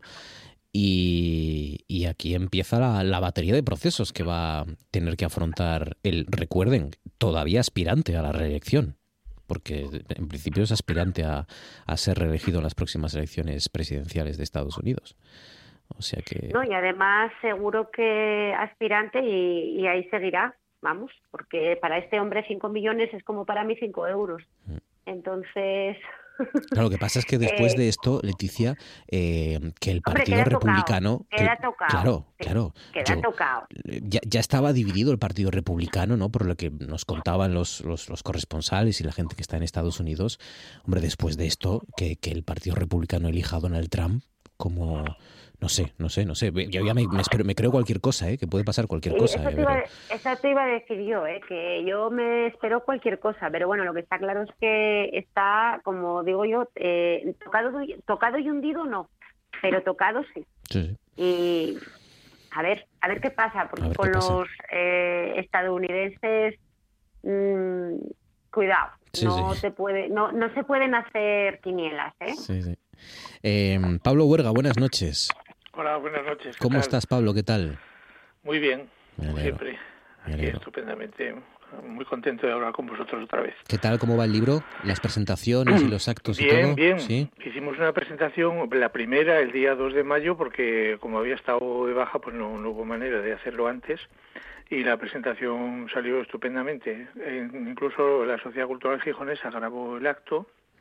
Está en vídeo, lo han puesto precisamente hoy en YouTube. Y ha quedado estupendo, ¿eh? Ha Qué quedado guapo. muy bien, muy bien. Y nada, el, el libro, vamos, nos hem- hemos acabado las existencias, es decir, que No me extraña. hay que hacer más porque se ha, se ha agotado No me completamente. extraña. Recuerden Babilov en España, este Indiana Jones de la agricultura, este ruso que, que llegó incluso a buscar por aquí la escanda, ¿no? En Asturias. Sí, sí, sí. Bueno, precisamente el viernes, el viernes 12, Sí. vamos a presentarlo en Grau. Ah, En. Grau eh, con la Asociación de Productores de Escanda de Asturias, Ah, mira. que van a participar también, porque, claro, Babilov estuvo en Grau y, y fue incluso, eh, bueno, cuando estuvo aquí, claro, buscando la, la espelta, la escanda asturiana, y fue también, está documentado que, se- que, que visitó la cueva de, de Candamo. Entonces, nada, pues en la, en la Casa de Cultura, el- a las siete y media de la tarde el viernes, volvemos a presentar otra vez el libro allí. Qué guapo. Qué buena noticia. Muy bien. Me Y luego mucho. también me han invitado a presentarlo en el Museo Nacional de Ciencias Naturales, que eso sí que es un- una cosa para las mayores también, en Madrid. Claro, en En Madrid el día 30 de mayo lo presentamos ahí con eh, Alberto Gómez, historiador de la ciencia muy importante, que lo va a presentar, y, y Carmen Masip, que, que, bueno, una amiga que también ha, ha hecho investigaciones sobre el tema. Carmen estudió, hizo un artículo muy bonito hace años sobre mm, Luis Crespi, uno de los uno de los eh, biólogos que que estuvo mm, acompañó en el viaje en parte del viaje de Babilov por España un profesor magnífico muy joven entonces que luego fue en la, en la guerra civil después de la guerra fue digamos eh, apartado de su de su cátedra en el instituto. Y en fin bueno eh, pasando a formar parte del del, del triste exilio interior no ese, Sí. ese Pues qué bueno, qué bueno. Pues me alegro mucho así que nada sí, vaya sí, muy bien. va, va todo muy bien la Ujú. verdad que el libro Babilov en buena- España, una odisea en busca de la escanda, de Rema y Vive Editorial. Eh, Teso, buenas noches. Hola, buenas noches. ¿qué ¿Cómo tal, estás, Marcos? Teso? ¿Qué tal? Enrique del Bien. Teso, ¿bien? ¿Sí? Bien, aquí estamos en, en nuestro reino. Sí. ¿Algún libro por ahí? ¿Me lo cuentas luego? ¿Sí? ¿Presentaciones también? ¿Algo? Bueno, eh, eh, sí, presentaciones cada... eh, tuve un, un picoteo de presentaciones, ahora amainó un poco, pero sí, todavía de vez en cuando voy a alguna parte. Estuve en Galicia, estuve en Cantabria, en Madrid un par de veces y, y bueno, bien, ya sabes, estas cosas son entretenidas. Sí, claro, claro que sí. Venga, contadme cosas que os han llamado la atención. Leticia, ¿cuál es tu asunto que sugieres que propones? Cuéntanos. Pues mira, yo hoy voy a proponer, aunque a mí no me gusta la política, Mm. voy a proponer un tema político. Y es que hoy me ha sorprendido dos noticias que he visto.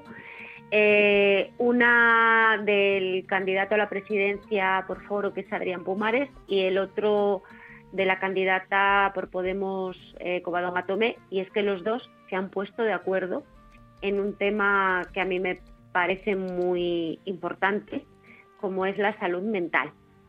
Y es que Pumares, Pumares eh, apuesta en su programa por la salud mental.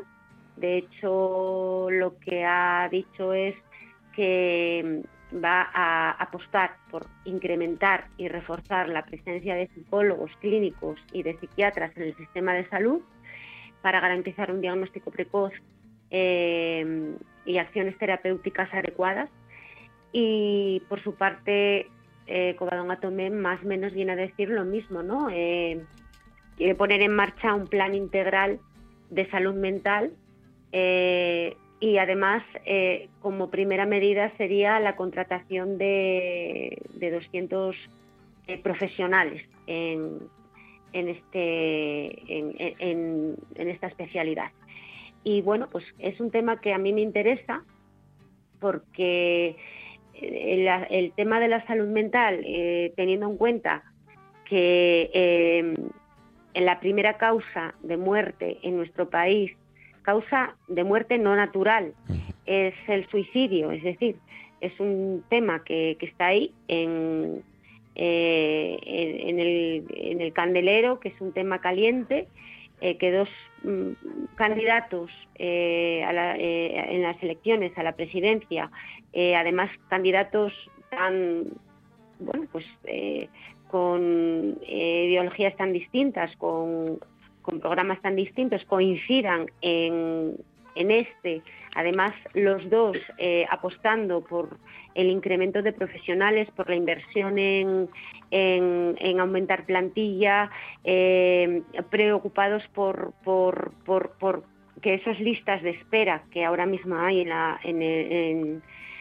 en, la seguridad social eh, se acorten, ¿no? porque sí es cierto que ahora mismo tú vas a a, por ejemplo, a un centro de atención primaria, a salud mental, y pues a lo mejor desde que vas hasta que te atienden pueden pasar meses y eso te lo digo por propia experiencia, o sea, no te lo digo porque lo haya leído ni lo haya investigado, sino por propia experiencia, mm. eh, me parece terrible, ¿no? Que nos preocupemos del cuerpo y no nos preocupemos de la mente, que al final si tienes mal la mente, el cuerpo no funciona. Mm. Entonces me llamó la atención pues eso, que dos candidatos tan, vamos a decir, no voy a decir antagónicos, pero bueno, con, ideas tan, tan distintas que coincidan en un tema tan importante, que a mí me parece tan importante, pues y además proponiendo más o menos lo mismo, inversión y inversión en, contratación de profesionales, tanto a nivel de centro de atención primaria, a nivel de eh, hospital, eh, a nivel de comunidad educativa, o sea, mm, eh, en varios ámbitos eh, a nivel social, pues me parece una, una noticia muy interesante. Hmm. Así es, es una noticia más que interesante ya para empezar que la que es una buena noticia que la mm, salud mental entre en la campaña electoral, ¿no? Que a veces se nos van por por otros derroteros y por cuestiones mucho menos eh, relevantes, urgentes e importantes y, y está bien, está bien que se hable de salud mental y que además se vincule, como, como hizo la propia Covadonga Tomé hace unos días, con la precariedad laboral, ¿no? Eh, que también está eh, íntimamente relacionado en España y en Asturias en particular. Así que es una buena noticia hablar de salud mental, que es algo que seguramente hace unos años pues ni nos imaginaríamos, ¿no? Pero está la salud mental en campaña electoral. Pablo, ¿cuál es tu asunto? ¿Qué sugieres? ¿Qué propones? Pues mira, yo lo que quería proponer es otro libro. Venga un libro de también de la editorial Rima y Vive que acaba de salir ahora, que es eh, En la calle con Sócrates, de filósofo Juan Jesús Alonso, Juan J., que era profesor de, filosofía aquí en el Instituto Doña Jimena hasta hace un año más o menos.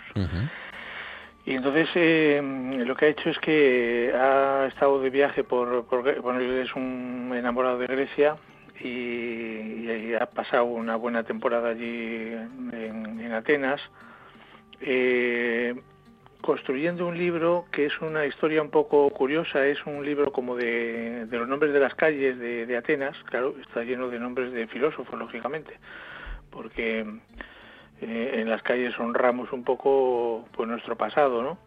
Y los griegos como tienen un pasado tan denso, pues está, hay un montón de calles con nombres de filósofos. Entonces lo que hace Juan es eh, revisar, investigar un poco de un modo así quizá un poco eh, aparentemente aparentemente superficial eh, lo que pueden tener que ver las calles y su propia historia y su propia vida con, con los nombres de esos filósofos que, que, quedan homenajeados en el nombre de esas calles pero detrás de ello pues hay un, una exposición y un análisis de la obra de estos filósofos eh, buscando pues una digamos un análisis eh, y una exposición de estas de estas de estas corrientes filosóficas y de estos eh, autores siempre desde el interés que puede tener para nosotros en el presente su obra y sus aportaciones. Entonces a mí me parece un libro muy interesante que es una especie de iniciación a la filosofía griega una especie de historia de la filosofía griega aparentemente desde una clave un poco digamos frívola aparentemente pero que te permite entrar en las ideas clave de esos autores eh, de un modo que a mí me recuerda mucho a un profesor que tuvimos en la facultad que ya murió hace unos años, se llamaba Santiago González Escudero, que era, era esa su forma de, digamos, de, presentarnos a la era profesor de filosofía antigua, nos daba la filosofía griega, sobre todo hasta Platón, ya Aristóteles casi nunca llegaba porque eh, quedaba por el camino siempre todo el, todo el lío que, que, nos exponía en clase, pero, pero claro, era una manera de, analizar estos autores que nos permitía, digamos, encontrar sentido más allá de esas, de esas expresiones o de esas frases famosas que pueden resultar un poco extrañas en la actualidad, ver el sentido que podían tener para nosotros en el presente. Y nada, pues es un libro maravilloso, muy bien escrito, eh, delicioso, también introduciendo dentro del relato su propio viaje, su propia aventura griega. Y nada, es una, una maravilla. Pues es una historia de la filosofía eh, para todos los públicos, por así decir. Guía de filosofía, libro de viajes, ¿no? Eh, en fin. libro de viajes también. En la calle con Sócrates. Eso es, en la calle con Sócrates. Dime. Eh, ¿Qué es una forma de acercar la filosofía, que siempre es esa asignatura eh, en los coles densa, que parece que nadie sabe explicarte para que la entiendas sin necesidad de tener que eh, memorizar. Eh, es, un, es una forma, es un libro que te acerca esos pensamientos a, vamos a decir, a, al común de los mortales, ¿no? A, los, profanos. En, sí, la idea, sí, o sea, más que no renunciando a, digamos, a profundizar en el conocimiento de estos autores, es eh, ver cómo sus ideas son fácilmente mm, planteables o expresables desde, desde un discurso eh, totalmente actual, totalmente interesante para, para el momento presente. Y ver cómo esas obras día a día. eso es que su pensamiento no ha perdido digamos la actualidad a pesar de haber sido formulado hace más de 2.500 años. Entonces eh, es muy interesante. Y verdaderamente es una también es una es una invitación al estudio a la lectura a revisar esos autores a revisarlos con ese nuevo con ese espíritu que él le da que es muy muy actual no Qué bueno. pues recuerden, en la calle con Sócrates de Juan J. Alonso, el profesor de, filosofía, jubilado ya, ¿no? Sí, se ha jubilado hace, un, hace un, año más o menos. Pues qué buena noticia. Pero bueno, sigue totalmente activo en, su trabajo, en sus investigaciones, escritos, etcétera. Muy bien, muy bien. En la calle con Sócrates. Teso, ¿cuál es tu asunto que sugieres que propones? bueno, primero un comentario sobre lo que estaba oyendo ahora de Pablo, no conozco ese libro, mm. pero me, me, gusta lo que, lo, que, lo que me está pareciendo entenderle, ¿no? Mm. Porque más, más allá de, que, de, de identificar cosas complejas para que sea comprensible a gente con una formación eh, no, muy, no muy avanzada en el tema, estoy entendiendo que hay algo que, que muchas veces en las universidades y en las en los ámbitos muy especializados no buscan, que es dar sentido a las cosas. Es decir, que, eh, uno puede aprender, no sé cómo decirte, si puedes hacer gramáticas formales con un nivel de eficacia enorme, hacer análisis sintácticos eh, sublimes y no saber para qué demonios es la sintaxis ni, ni de qué manera incide en qué cosas, ¿no? Entonces, bueno, me gusta, me gustó oír ahora Pablo, eh, vamos, lo que me pareció entender que estaba diciendo que era este libro, ¿no? Sí, es esa idea, esa idea, es, es esa idea, es, eh, ver cómo esos pensamientos, esos planteamientos filosóficos antiguos tienen tienen una actualidad que, que, claro eh, que requiere una interpretación ¿no? entonces Juan hace una interpretación muy bonita en la línea de, de lo que hacía este profesor yo creo ¿eh? no lo he hablado con él esto pero pero tengo que preguntárselo yo creo que hay una inspiración ahí en el enfoque filosófico que hacía Santiago Escudero ¿Y cuál es tu asunto, Teso? Mira, yo traigo un libro, un libro publicado en la editorial TREA, mm. de Martín Alonso Zarza y, Francisco Javier Merino Pacheco. El primero es um, profesor de, filosofía, sociología, y el segundo de historia. Se titula Alquimistas del malestar, del momento Weimar al trumpismo global. Eh, es un libro que me, me, gustó mucho cómo está estructurado y sobre todo la profundidad en la que trata el fenómeno que estamos, que creo que todos intuimos, las, las democracias están en retroceso como tales. Eh, quiero decir, ahí tenemos Hungría, ahí tenemos Polonia, ahí tenemos la amenaza de Estados Unidos, Italia, Francia en breve, países nórdicos.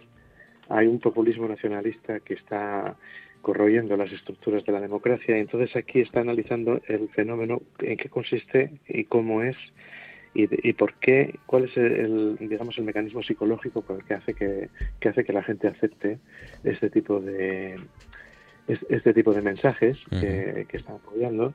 Y me parece, bueno, se escribe mucho sobre esto, pero esto me parece muy profundo y a la vez ágil. No es un libro que te aplaste con análisis y erudición, pero tiene es muy solvente y creo que merece la pena leerlo. Y relacionado con esto, eh, y aunque parezca paradójico lo que voy a decir, eh, destaco una noticia que sale hoy, que es que el Constitucional avala la ley del aborto mm, por respeto a la libertad y dignidad de la mujer. Yo, por supuesto, estoy de acuerdo con la ley del aborto, siempre estuve, y sin embargo, eh, me apena la noticia. Pero, no me apena porque el Constitucional haya dicho esto, sino porque, porque en España sea o no un derecho el aborto dependiendo de lo que diga el Constitucional.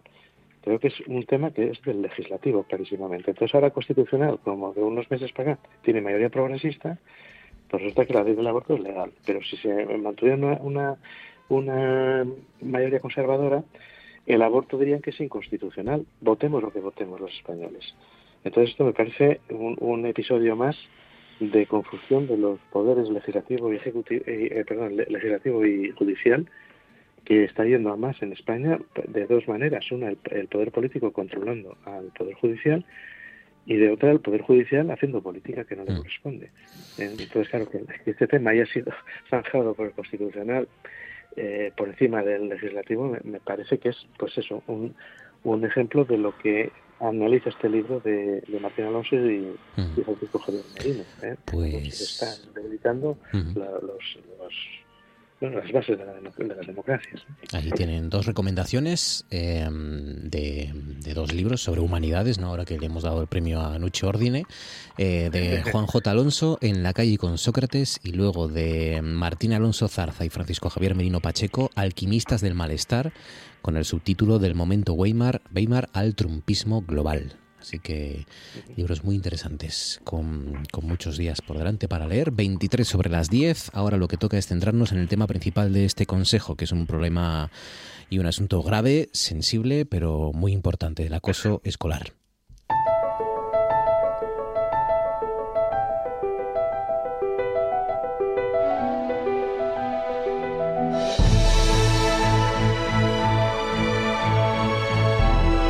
Esto es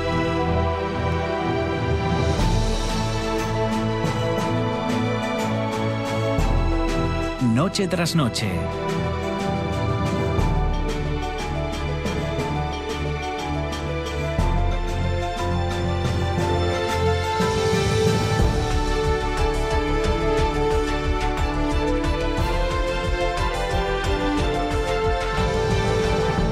Es un asunto relevante, por eso, bueno, no, no, no, mm, no tiene mucho sentido ¿no? centrarse en temas eh, particulares, porque cada uno es un mundo y, tiene muchas aristas y muchas causas y muchas consecuencias. Pero, pero es verdad que, bueno, pues eh, llevamos ya varias semanas con este asunto sobre la mesa, en Asturias en particular, desde que a finales del mes pasado nos, nos sacudiera el caso de esta joven, Claudia González, de 20 años, que se quitaron la vida a finales del mes pasado, como digo, en el Cerro de Santa Catalina, en Gijón, tras dejar una carta manuscrita donde explicaba que durante su etapa académica en el colegio eh, había sido víctima de, acoso escolar.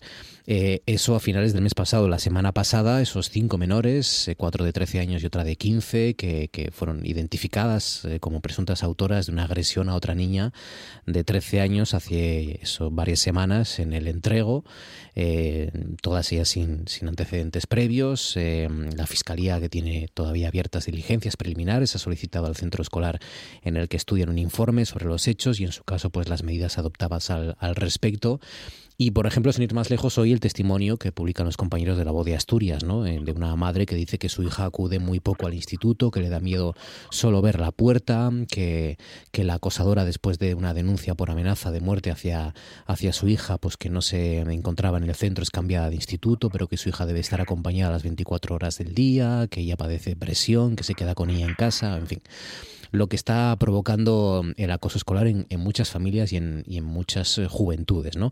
Eh, la, propia eh, consejera de Educación, Lidia Espina, anunciaba que, su departamento va a lanzar una campaña de difusión muy importante con esos dos teléfonos, uno particular y exclusivo, contaba la semana pasada el Ministerio de Educación, el 900-018-018 contra el acoso escolar y un correo electrónico sie.acosoescolar.asturias.org que ha pedido que por favor cualquier persona que tenga algún indicio que, use ese correo, repito, sie-acosoescolar.asturias.org y también un segundo teléfono que, se ha habilitado, el 900-202-010, 900-202-010, para todo tipo de dificultades de bienestar emocional que tenga un menor, que, se encuentre un menor. Bueno, yo os digo, eh, eh, a nivel general, ¿Qué, más se puede hacer si es que pensáis o creéis o sabéis que se puede hacer algo más y, dónde, ¿no? Eh, eh, ¿Dónde se puede cambiar algo en los colegios, en la salud mental, en, qué ámbito, Leticia? Pues mira, yo creo que lo primero que tenemos que hacer es eh, dejar de hablar tanto y actuar más porque se habla mucho en momentos muy puntuales cuando hay alguna noticia de algún suicidio de una menor por acoso escolar, luego el tema cae en el olvido y nos olvidamos de que existe acoso escolar y que eh, afecta a dos millones de escolares en nuestro país, eh, nos olvidamos de ello. Entonces yo creo que igual habría que, habría que hablar menos y actuar más. Yo creo que el principal fallo empieza en el sistema educativo. Eh, no existen protocolos de, de, prevención del acoso escolar. Estamos hablando siempre de casos eh, que ya están ocurriendo y que hay que atajar. Y a lo mejor deberíamos preocuparnos de prevenir, porque, como la misma palabra indica, la prevención consiste en eliminar el riesgo o, cuanto menos, minimizarlo. Entonces, quizás deberíamos, eh, pues eso, se deberían implantar protocolos de, de prevención eh, contra el acoso escolar. Eh, detectar antes de que, de que ocurran eh, actitudes, comportamientos que puedan llevar a un acoso escolar. Y luego no hay recursos en los colegios y a lo mejor habría que invertir, además de invertir en salud mental, habría que invertir en profesionales especializados psicólogos educativos, por ejemplo, que eso es una figura que a día de hoy no existe en los colegios y que están reclamando y demandando desde la comunidad educativa para poder atender eh, pasos de, de, acoso escolar. Eso por un lado. Y luego tenemos un código penal, que yo ya lo he dicho alguna vez en este programa, tenemos una ley del menor que protege a todos los menores y debe proteger a todos los menores, pero también protege a los menores que acosan. Eh, a lo mejor, quizás, eh, habría que hacer una reforma sobre esa ley del menor, porque un menor de 14 años eh, que maltrata a otro menor o, a un profesor, porque nos olvidamos de los profesores y los profesores muchas veces son otra víctima más de acoso escolar. Pues esos menores de 14 años eh, son inimputables, no tienen responsabilidad penal, no tienen eh, ningún tipo de responsabilidad. La civil son los padres los que, los que mm, asumen la responsabilidad civil pertinente, ¿no? Entonces quizás que habría que empezar primero por el sistema educativo, o sea, primero los, un, protocolo de prevención que a día de hoy no existe, eh, el protocolo, que hay un decreto, eh, eh, un, decreto del 2019 de Consejería de Educación, con plazos muy dilatados desde que se detecta el problema hasta que se le pone solución pueden pasar meses porque hay que implicar a, las dos familias, familias de la familia de la víctima, familia de los acosadores. Mm. Hay que implicar a, las víctimas y a los acosadores, al entorno escolar, al entorno de amigos de ambas partes. Eh, los orientadores de los colegios tienen que emitir informe, estimar o desestimar si eso es acoso o es cosa de niños. Eso tiene que llegar a la inspección mm, educativa. La inspección educativa tiene que valorar si eso tiene que ser eh, seguir para adelante o no. Y mientras tanto, ¿qué pasa con la víctima?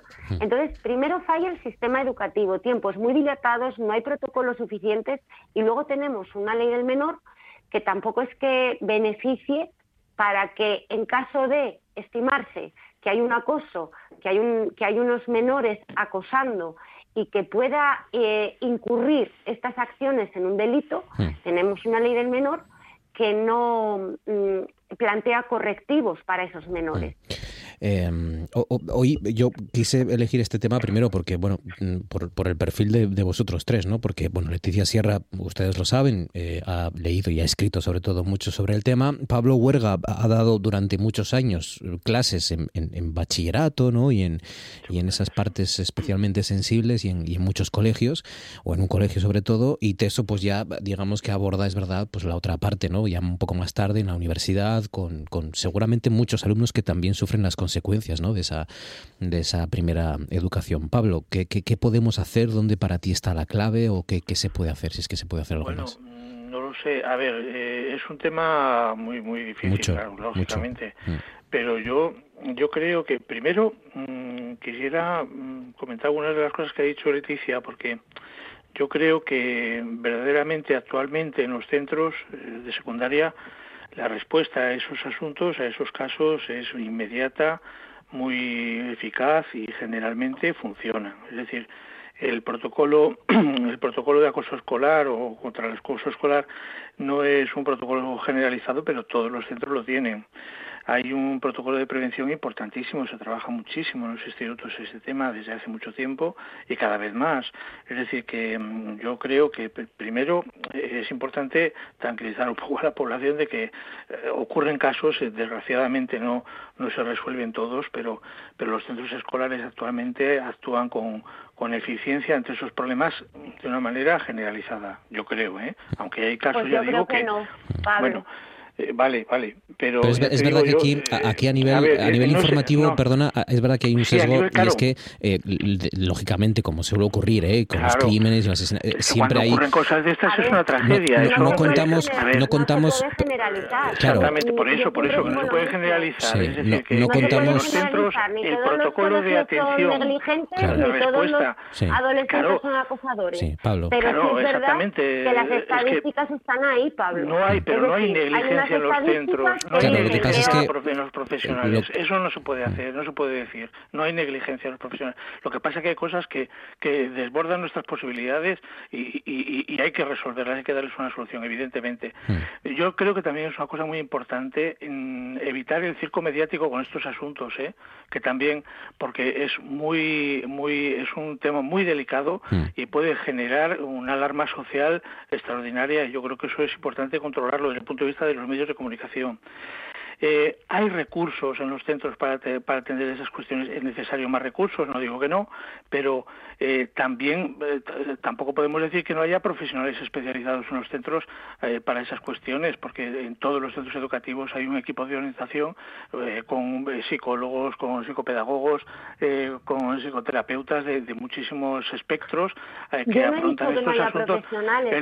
los hay, pero sistemáticamente, o sea, no, es que unos centros los tengan y otros, no, es que es que está sistemáticamente organizado así. Esa gente están atendiendo estos temas, yo creo que de una manera muy profesional. Lo que pasa que evidentemente no no no no no, se pueden atajar todos los casos. Eso eso por supuesto. Yo creo que es muy importante. Hmm. Ahora, pues debería, pues, pues me estás dando la razón. Deberían atajarse todos los casos. Claro, por supuesto, claro, por supuesto, por supuesto, hay que atajar todos los casos, pero es que recursos no, no, no, eh, espera, yo, eh, eh, en tu caso, tú dices que no hay recursos. Que no hay recursos mm. suficientes. Ya, ya, ya. Eso desde luego. Ahora, la cuestión es por dónde se ataja. Yo voy a proponer otra cosa que me parece más también muy importante, creo, eh, creo que lo que has dicho de la ley del menor es perfectamente razonable porque la verdad es que efectivamente se, eh, tiene que haber algún tipo de, de, punitividad para, para este tipo de, acciones, como, otras muchas que tienen que ver con la,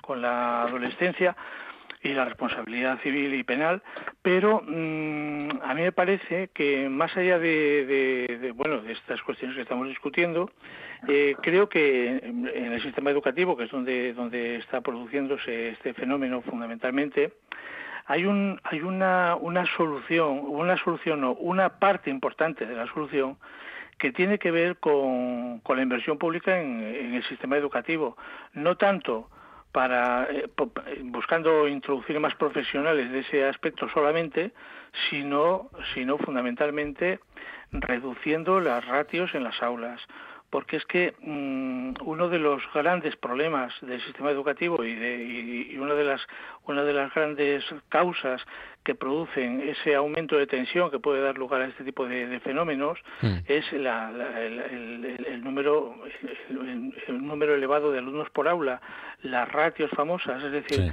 eh, desde hace mucho tiempo se sabe que la mayor parte de los parches que se están introduciendo en el sistema educativo público español para afrontar el problema del fracaso escolar, el problema del acoso y otros problemas que se producen dentro de las aulas en secundaria, eh, se sabe de sobra que el principal problema es el, número elevado de alumnos por aula, la necesidad de intervenir y reducir el número de alumnos en el aula para evitar la presión de esos grupos numerosos en, en, ese tipo de fenómenos. Entonces, ¿por qué? Porque eh, no, no solamente porque para el profesor es muchísimo más fácil gestionar eso desde un punto de vista eficaz, también para para para eh, detectar los posibles los posibles casos con, eh, con, con antelación, obviamente. en el caso de, la parte informativa, que es lo que a mí me, yo puedo aportar algo, es verdad que, claro, como ocurre en muchas otras facetas, no contamos los, las veces en las que es eficaz el colegio o el centro actúa y no se produce ningún problema. Eh, es lógico que tampoco se cuente, entonces ahí igual hay una, sí, una percepción un poco alterada, ¿no? Pero bueno, eh, Teso, ¿cuál es tu, tu punto de vista? Bueno, eh, primero creo que tiene razón Pablo en que este es un tema en que tenemos que ser un poco cautelosos. Hmm.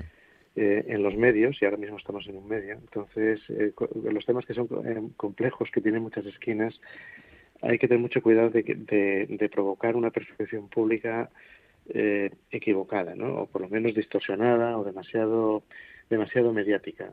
Creo que el problema del acoso es, existió siempre, es decir, siempre que se junta mucha gente en algún sitio con algún grado de opacidad, en colegios mayores con las novatadas, en el ejército con lo mismo, en, en los colegios, etcétera, siempre hubo este problema.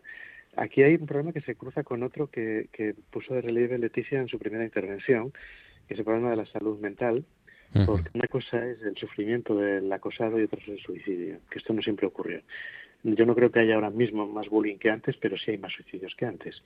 Y entonces aquí hay eh, el, eh, el tema de la salud mental tiene que plantearse muy en serio, porque la gente está vamos a ver, eh, concatenamos una, una ruptura de un modelo social en la, en la crisis de 2008, la crisis de la deuda, y luego vino una pandemia y, claro, está la gente desorientada y los chavales viven en hogares con padres desorientados y con padres alterados. Y, y todo esto pues hace pues que haya eh, este este problema de salud mental que claro cuando cuando este problema se cruza con un problema de acoso pues pues es la tormenta perfecta no para que surja aquí eh, ¿Qué se puede hacer ante esto? sería un poco, no sé, un poco audaz por mi parte decir que se puede hacer, pero hay algo que sí me parece que es bastante claro. Se habló aquí de las medidas punitivas, no sé si es que hay que tocar el Código Penal, pero la presión sí que tiene que aumentar. Eh, es más, si tuviera que decir algo un poco bruto, el terror tiene que cambiar de bando. ¿A qué me refiero? Eh, una persona muy cercana a mí está dando clase en Estados Unidos y eh, un alumno, una alumna impertinente, hizo un comentario sobre su forma de hablar y le dijo, ¿te está molestando mi acento? Y la, alumna se echó para atrás y dice, no, no, no, no.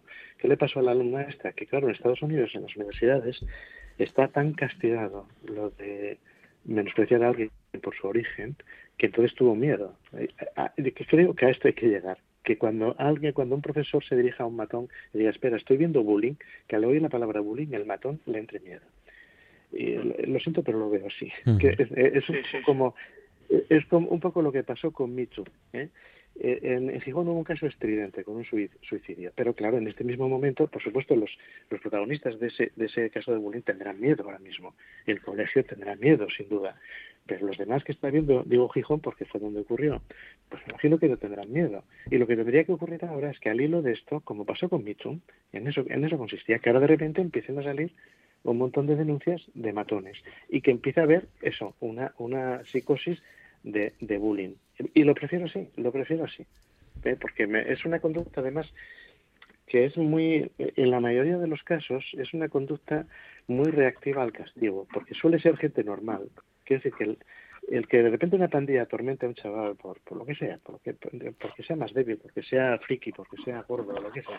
Esto ocurrió siempre y es algo que gente muy normal, cualquiera de nosotros, podría hacerlo, hasta que alguien te amenaza de una manera que te dé miedo y te retiras de ahí.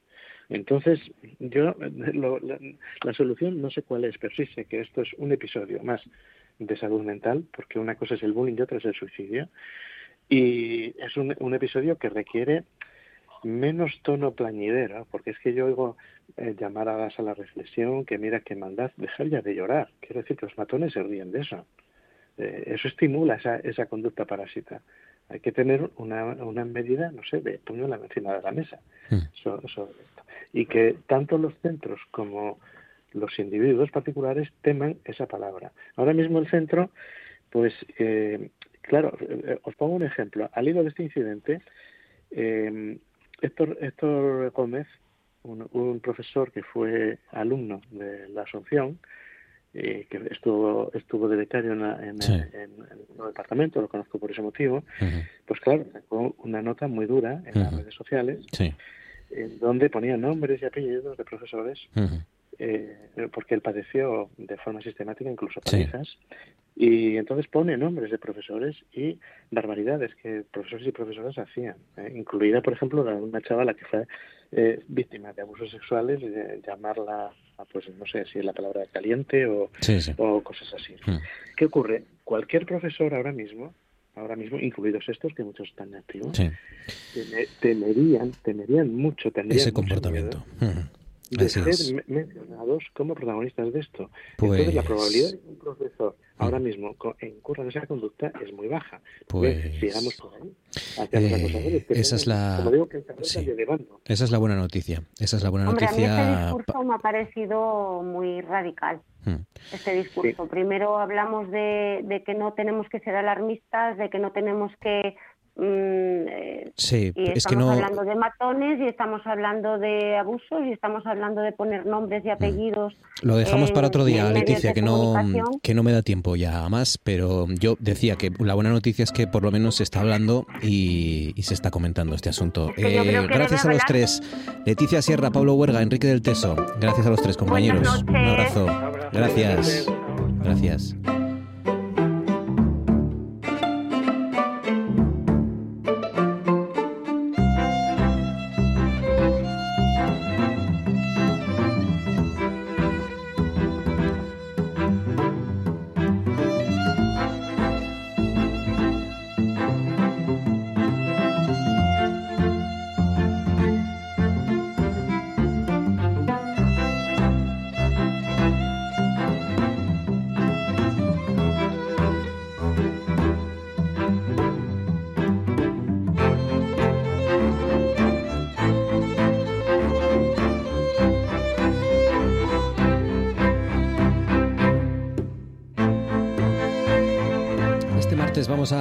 Un poco el cierre del programa porque mm, aprovechando que tenemos a nuestra Alicia Ballina, nuestra historiadora del arte y escritora en Córdoba, recuerden, ¿no? Con Santiago Posteguillo y con algunas de las grandes firmas de la novela histórica de este país, hablando y reflexionando precisamente, ¿no? Sobre la novela, sobre las historias de la historia con mayúscula, pues vamos a cambiar un poco de tercio y en lugar de historia y de, y de arte, vamos a hablar de nuevas tecnologías porque, mm, porque vamos a hablar desde un proyecto que mm, tiene mucho de presente y todavía más de futuro. Nuberu Digital, Ciudadanía Digital Segura y Democrática. Es una cooperativa que se supone nos puede ayudar a utilizar la red, a utilizar Internet de forma segura y de forma fácil y que está a punto de firmar además un convenio, un acuerdo mm, importante ¿no? para todos aquellos que se sumen a esta cooperativa de la que nos va a hablar eh, Pepín Fernández, que es de la Comisión Rectora de la Cooperativa Nuberu Digital. Pepín, buenas noches. Buenas noches. A ver, lo que ofrecéis es una especie de, plataforma, ¿no? De, integral de servicios de, Internet, ¿no? Es, ¿Qué es exactamente lo que sois, Pepín? ¿Qué es Nuberu sí, a ver, somos, eh, digamos, fijándonos eh, jurídicamente, somos una cooperativa de consumo. Es decir, ¿cuál es la idea? La idea es que todas las personas somos hoy en día consumidoras de, productos digitales, ¿no? Entonces, eh, igual que hay una historia de, cooperativas de consumo en otros en otros campos eh, y hemos visto, por ejemplo, el, éxito de los grupos de consumo a la hora de promocionar la agricultura ecológica, pues creemos que en lo digital también es necesario agruparse. Y por lo tanto, como cooperativa de consumo, lo que pretendemos es ser, eh, dar los servicios que eh, nuestros cooperativistas demanden. Eh, obviamente hay que empezar por algún sitio y, estamos efectivamente montando una plataforma, yo creo que la palabra es correcta, eh, con diferentes servicios que vamos eh, implementando poco a poco a medida que tenemos capacidad para ello. Es decir, em, nosotros, por ejemplo, yo mismo me, apunto, me hago cooperativista y, ¿qué es lo que, lo que de lo que pues paso a formar en parte? En este caso, como un programa de radio como es Noche tras Noche, pues podría ser dos cosas. Por un lado, trabajar la la nube para poder almacenar los archivos que puedan compartir entre el equipo para para trabajar la, el guion del programa. Por otro lado, podrías usar el tema de las videollamadas para hacer entrevistas con personas que no estén en el estudio. Y luego, pues podrías usar, por ejemplo, los formularios para poder hacer encuestas eh, a través de las redes sociales o a través de la página web eh, entre los oyentes, ¿no? Podrían ser tres servicios, yo creo que podrían acoplarse perfectamente a, a un programa de radio, como es este caso. Y a nivel de, de, usuario, Pepín, yo me pongo, por ejemplo, en la piel de, yo qué sé, de mm, eh, un paisano o una paisana que viva, pues, yo qué sé, en la Concha de Artedo, por ejemplo, y en mi pueblo, para no citar otros. Em, eh, ¿Les podéis facilitar también de alguna manera el acceder a, Internet? Em, no, de, momento, precisamente, lo que comentabas del acuerdo intercooperativo es un, es un proyecto a a largo plazo en el cual al final podamos realmente en Asturias constituir, un tejido cooperativo de, de acceso a servicios básicos, ¿no? Y en estos momentos, por ejemplo, hay, hay ya cooperativas que están dando ese servicio de, de, acceso a Internet. Nosotros lo que estamos dando son productos digitales, es decir, productos, una vez que ya tienes el acceso, los productos que estás utilizando. Esa es la, pata que nosotros eh, queremos poner, ¿no?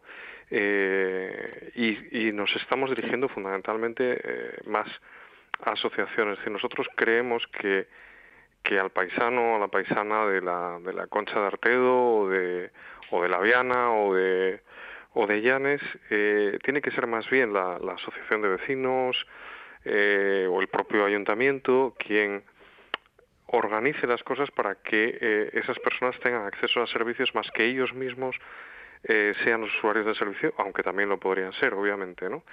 Pero creemos que es más a través del asociacionismo donde mm, podemos ir ofertando esos servicios y que sea el asociacionismo quien luego llegue al, al usuario final, ¿no? Eh, otra cuestión es lo, lo, primero que preguntabas, ¿no? Pues en tu caso, un profesional que está al frente de un programa de radio pero en particular creemos que es más bien a través del asociacionismo. Eh, el tema de, de ofertar el propio acceso a Internet eso, como digo, en, En Asturias funciona Sexta Feria, que es una cooperativa. Eh, Som Conexión eh, es también otra cooperativa, que no es asturiana, pero también está en Asturias. Y a nosotros, obviamente, a medio plazo sí nos gustaría llegar a acuerdos con ellos. De momento estamos llegando a un acuerdo con una cooperativa que es eh, también muy importante, que es Astoenergía, que lo que te va a dar es el, la energía, ¿no? que también es fundamental eh, en la nube. Eh, eh, es, un, es, una cooperativa sin ánimo de lucro. Eh, ¿Qué ganáis vosotros? Es una cooperativa sin ánimo de lucro, sí. La, la, figura jurídica es cooperativa de consumo sin ánimo de lucro. ¿Cuál es la idea? La idea es que, a ver, no, no es nada nuevo, ¿no? Ni estamos inventando la rueda. O sea, esto es algo que, que, existe en el ordenamiento jurídico y que existe eh, ya eh, en otros sitios, ¿no?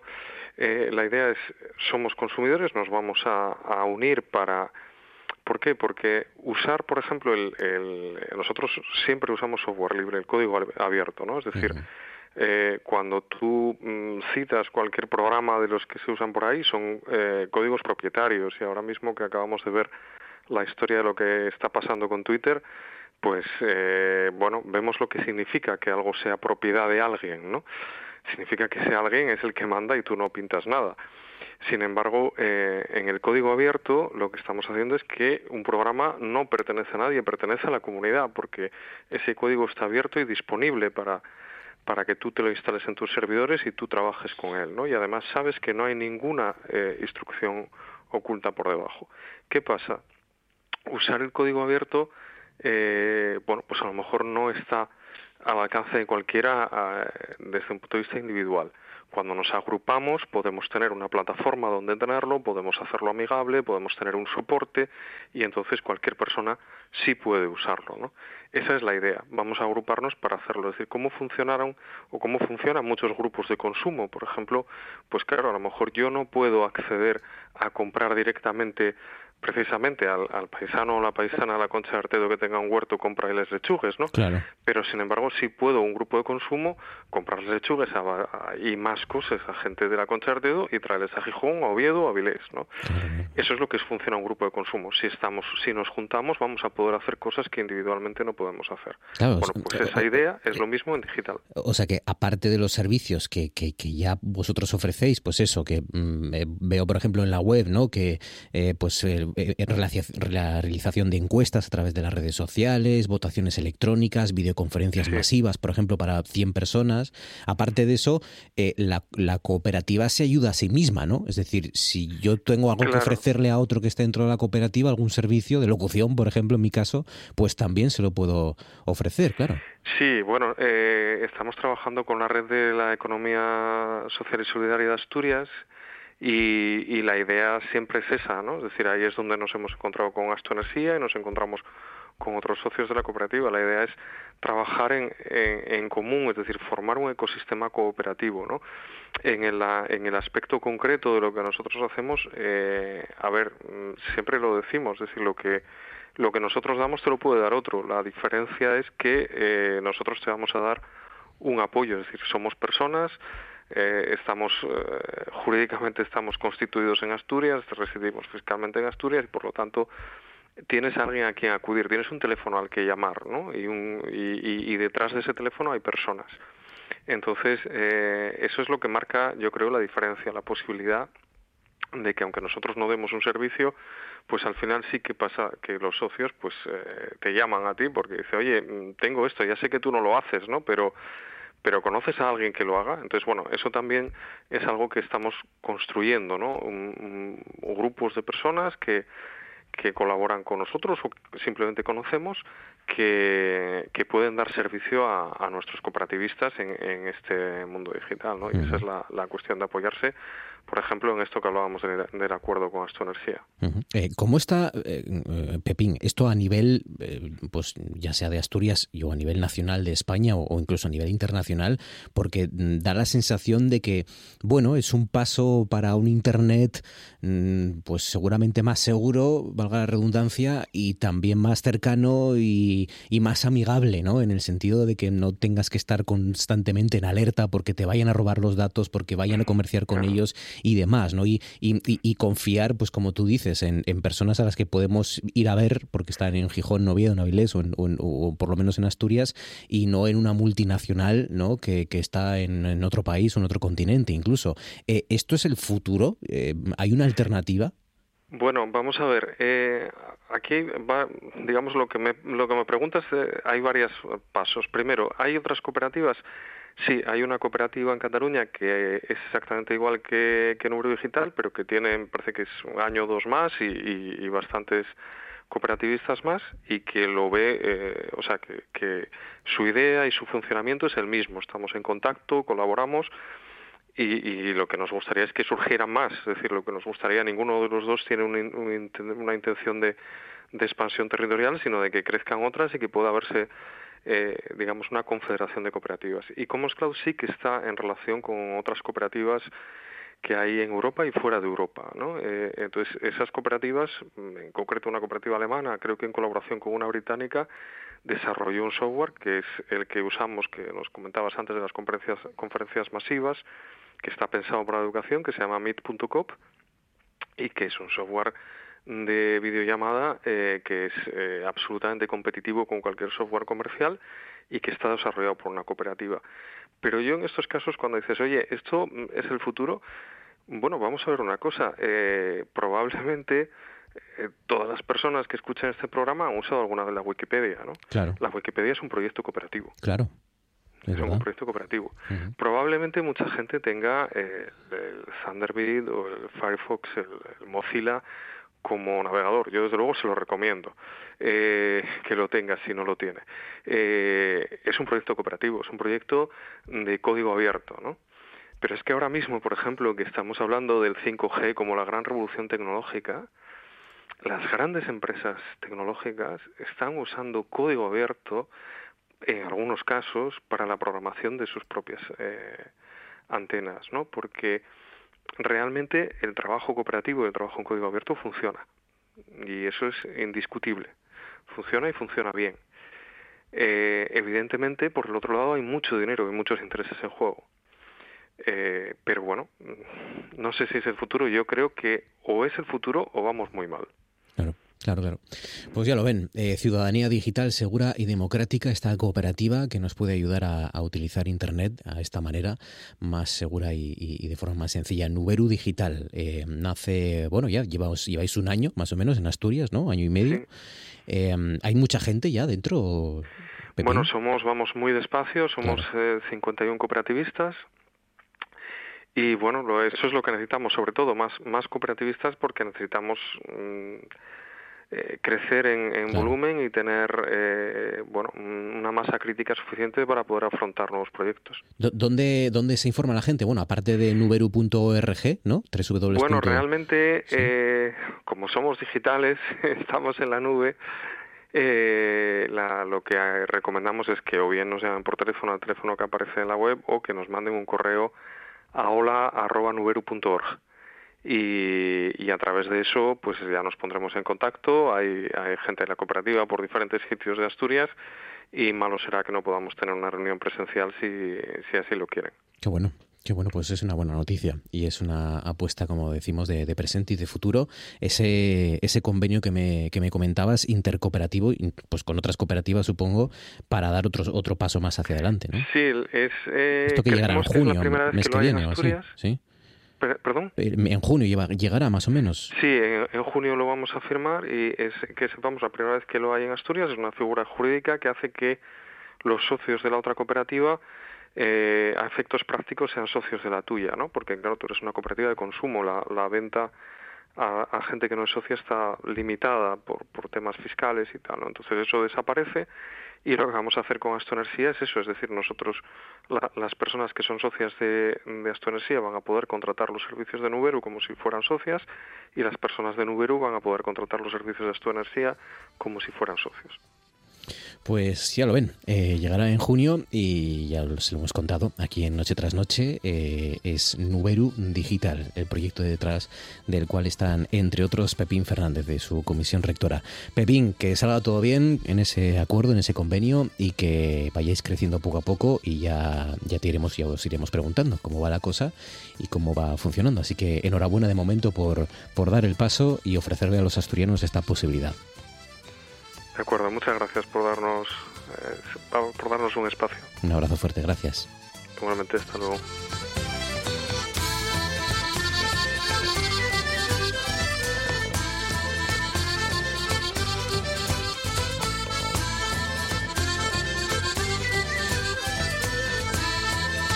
Desde la nube casi empezamos este programa con Javier Martínez de Orueta, desde las nubes y desde la nube digital, aunque sea, cerramos esto que ha sido noche tras noche. Gracias por confiar en nosotros, gracias por hacernos compañía. Recuerden que la radio sigue y que nosotros regresamos mañana a partir de las 9 para despedir juntos la jornada. Gracias, feliz noche y hasta entonces.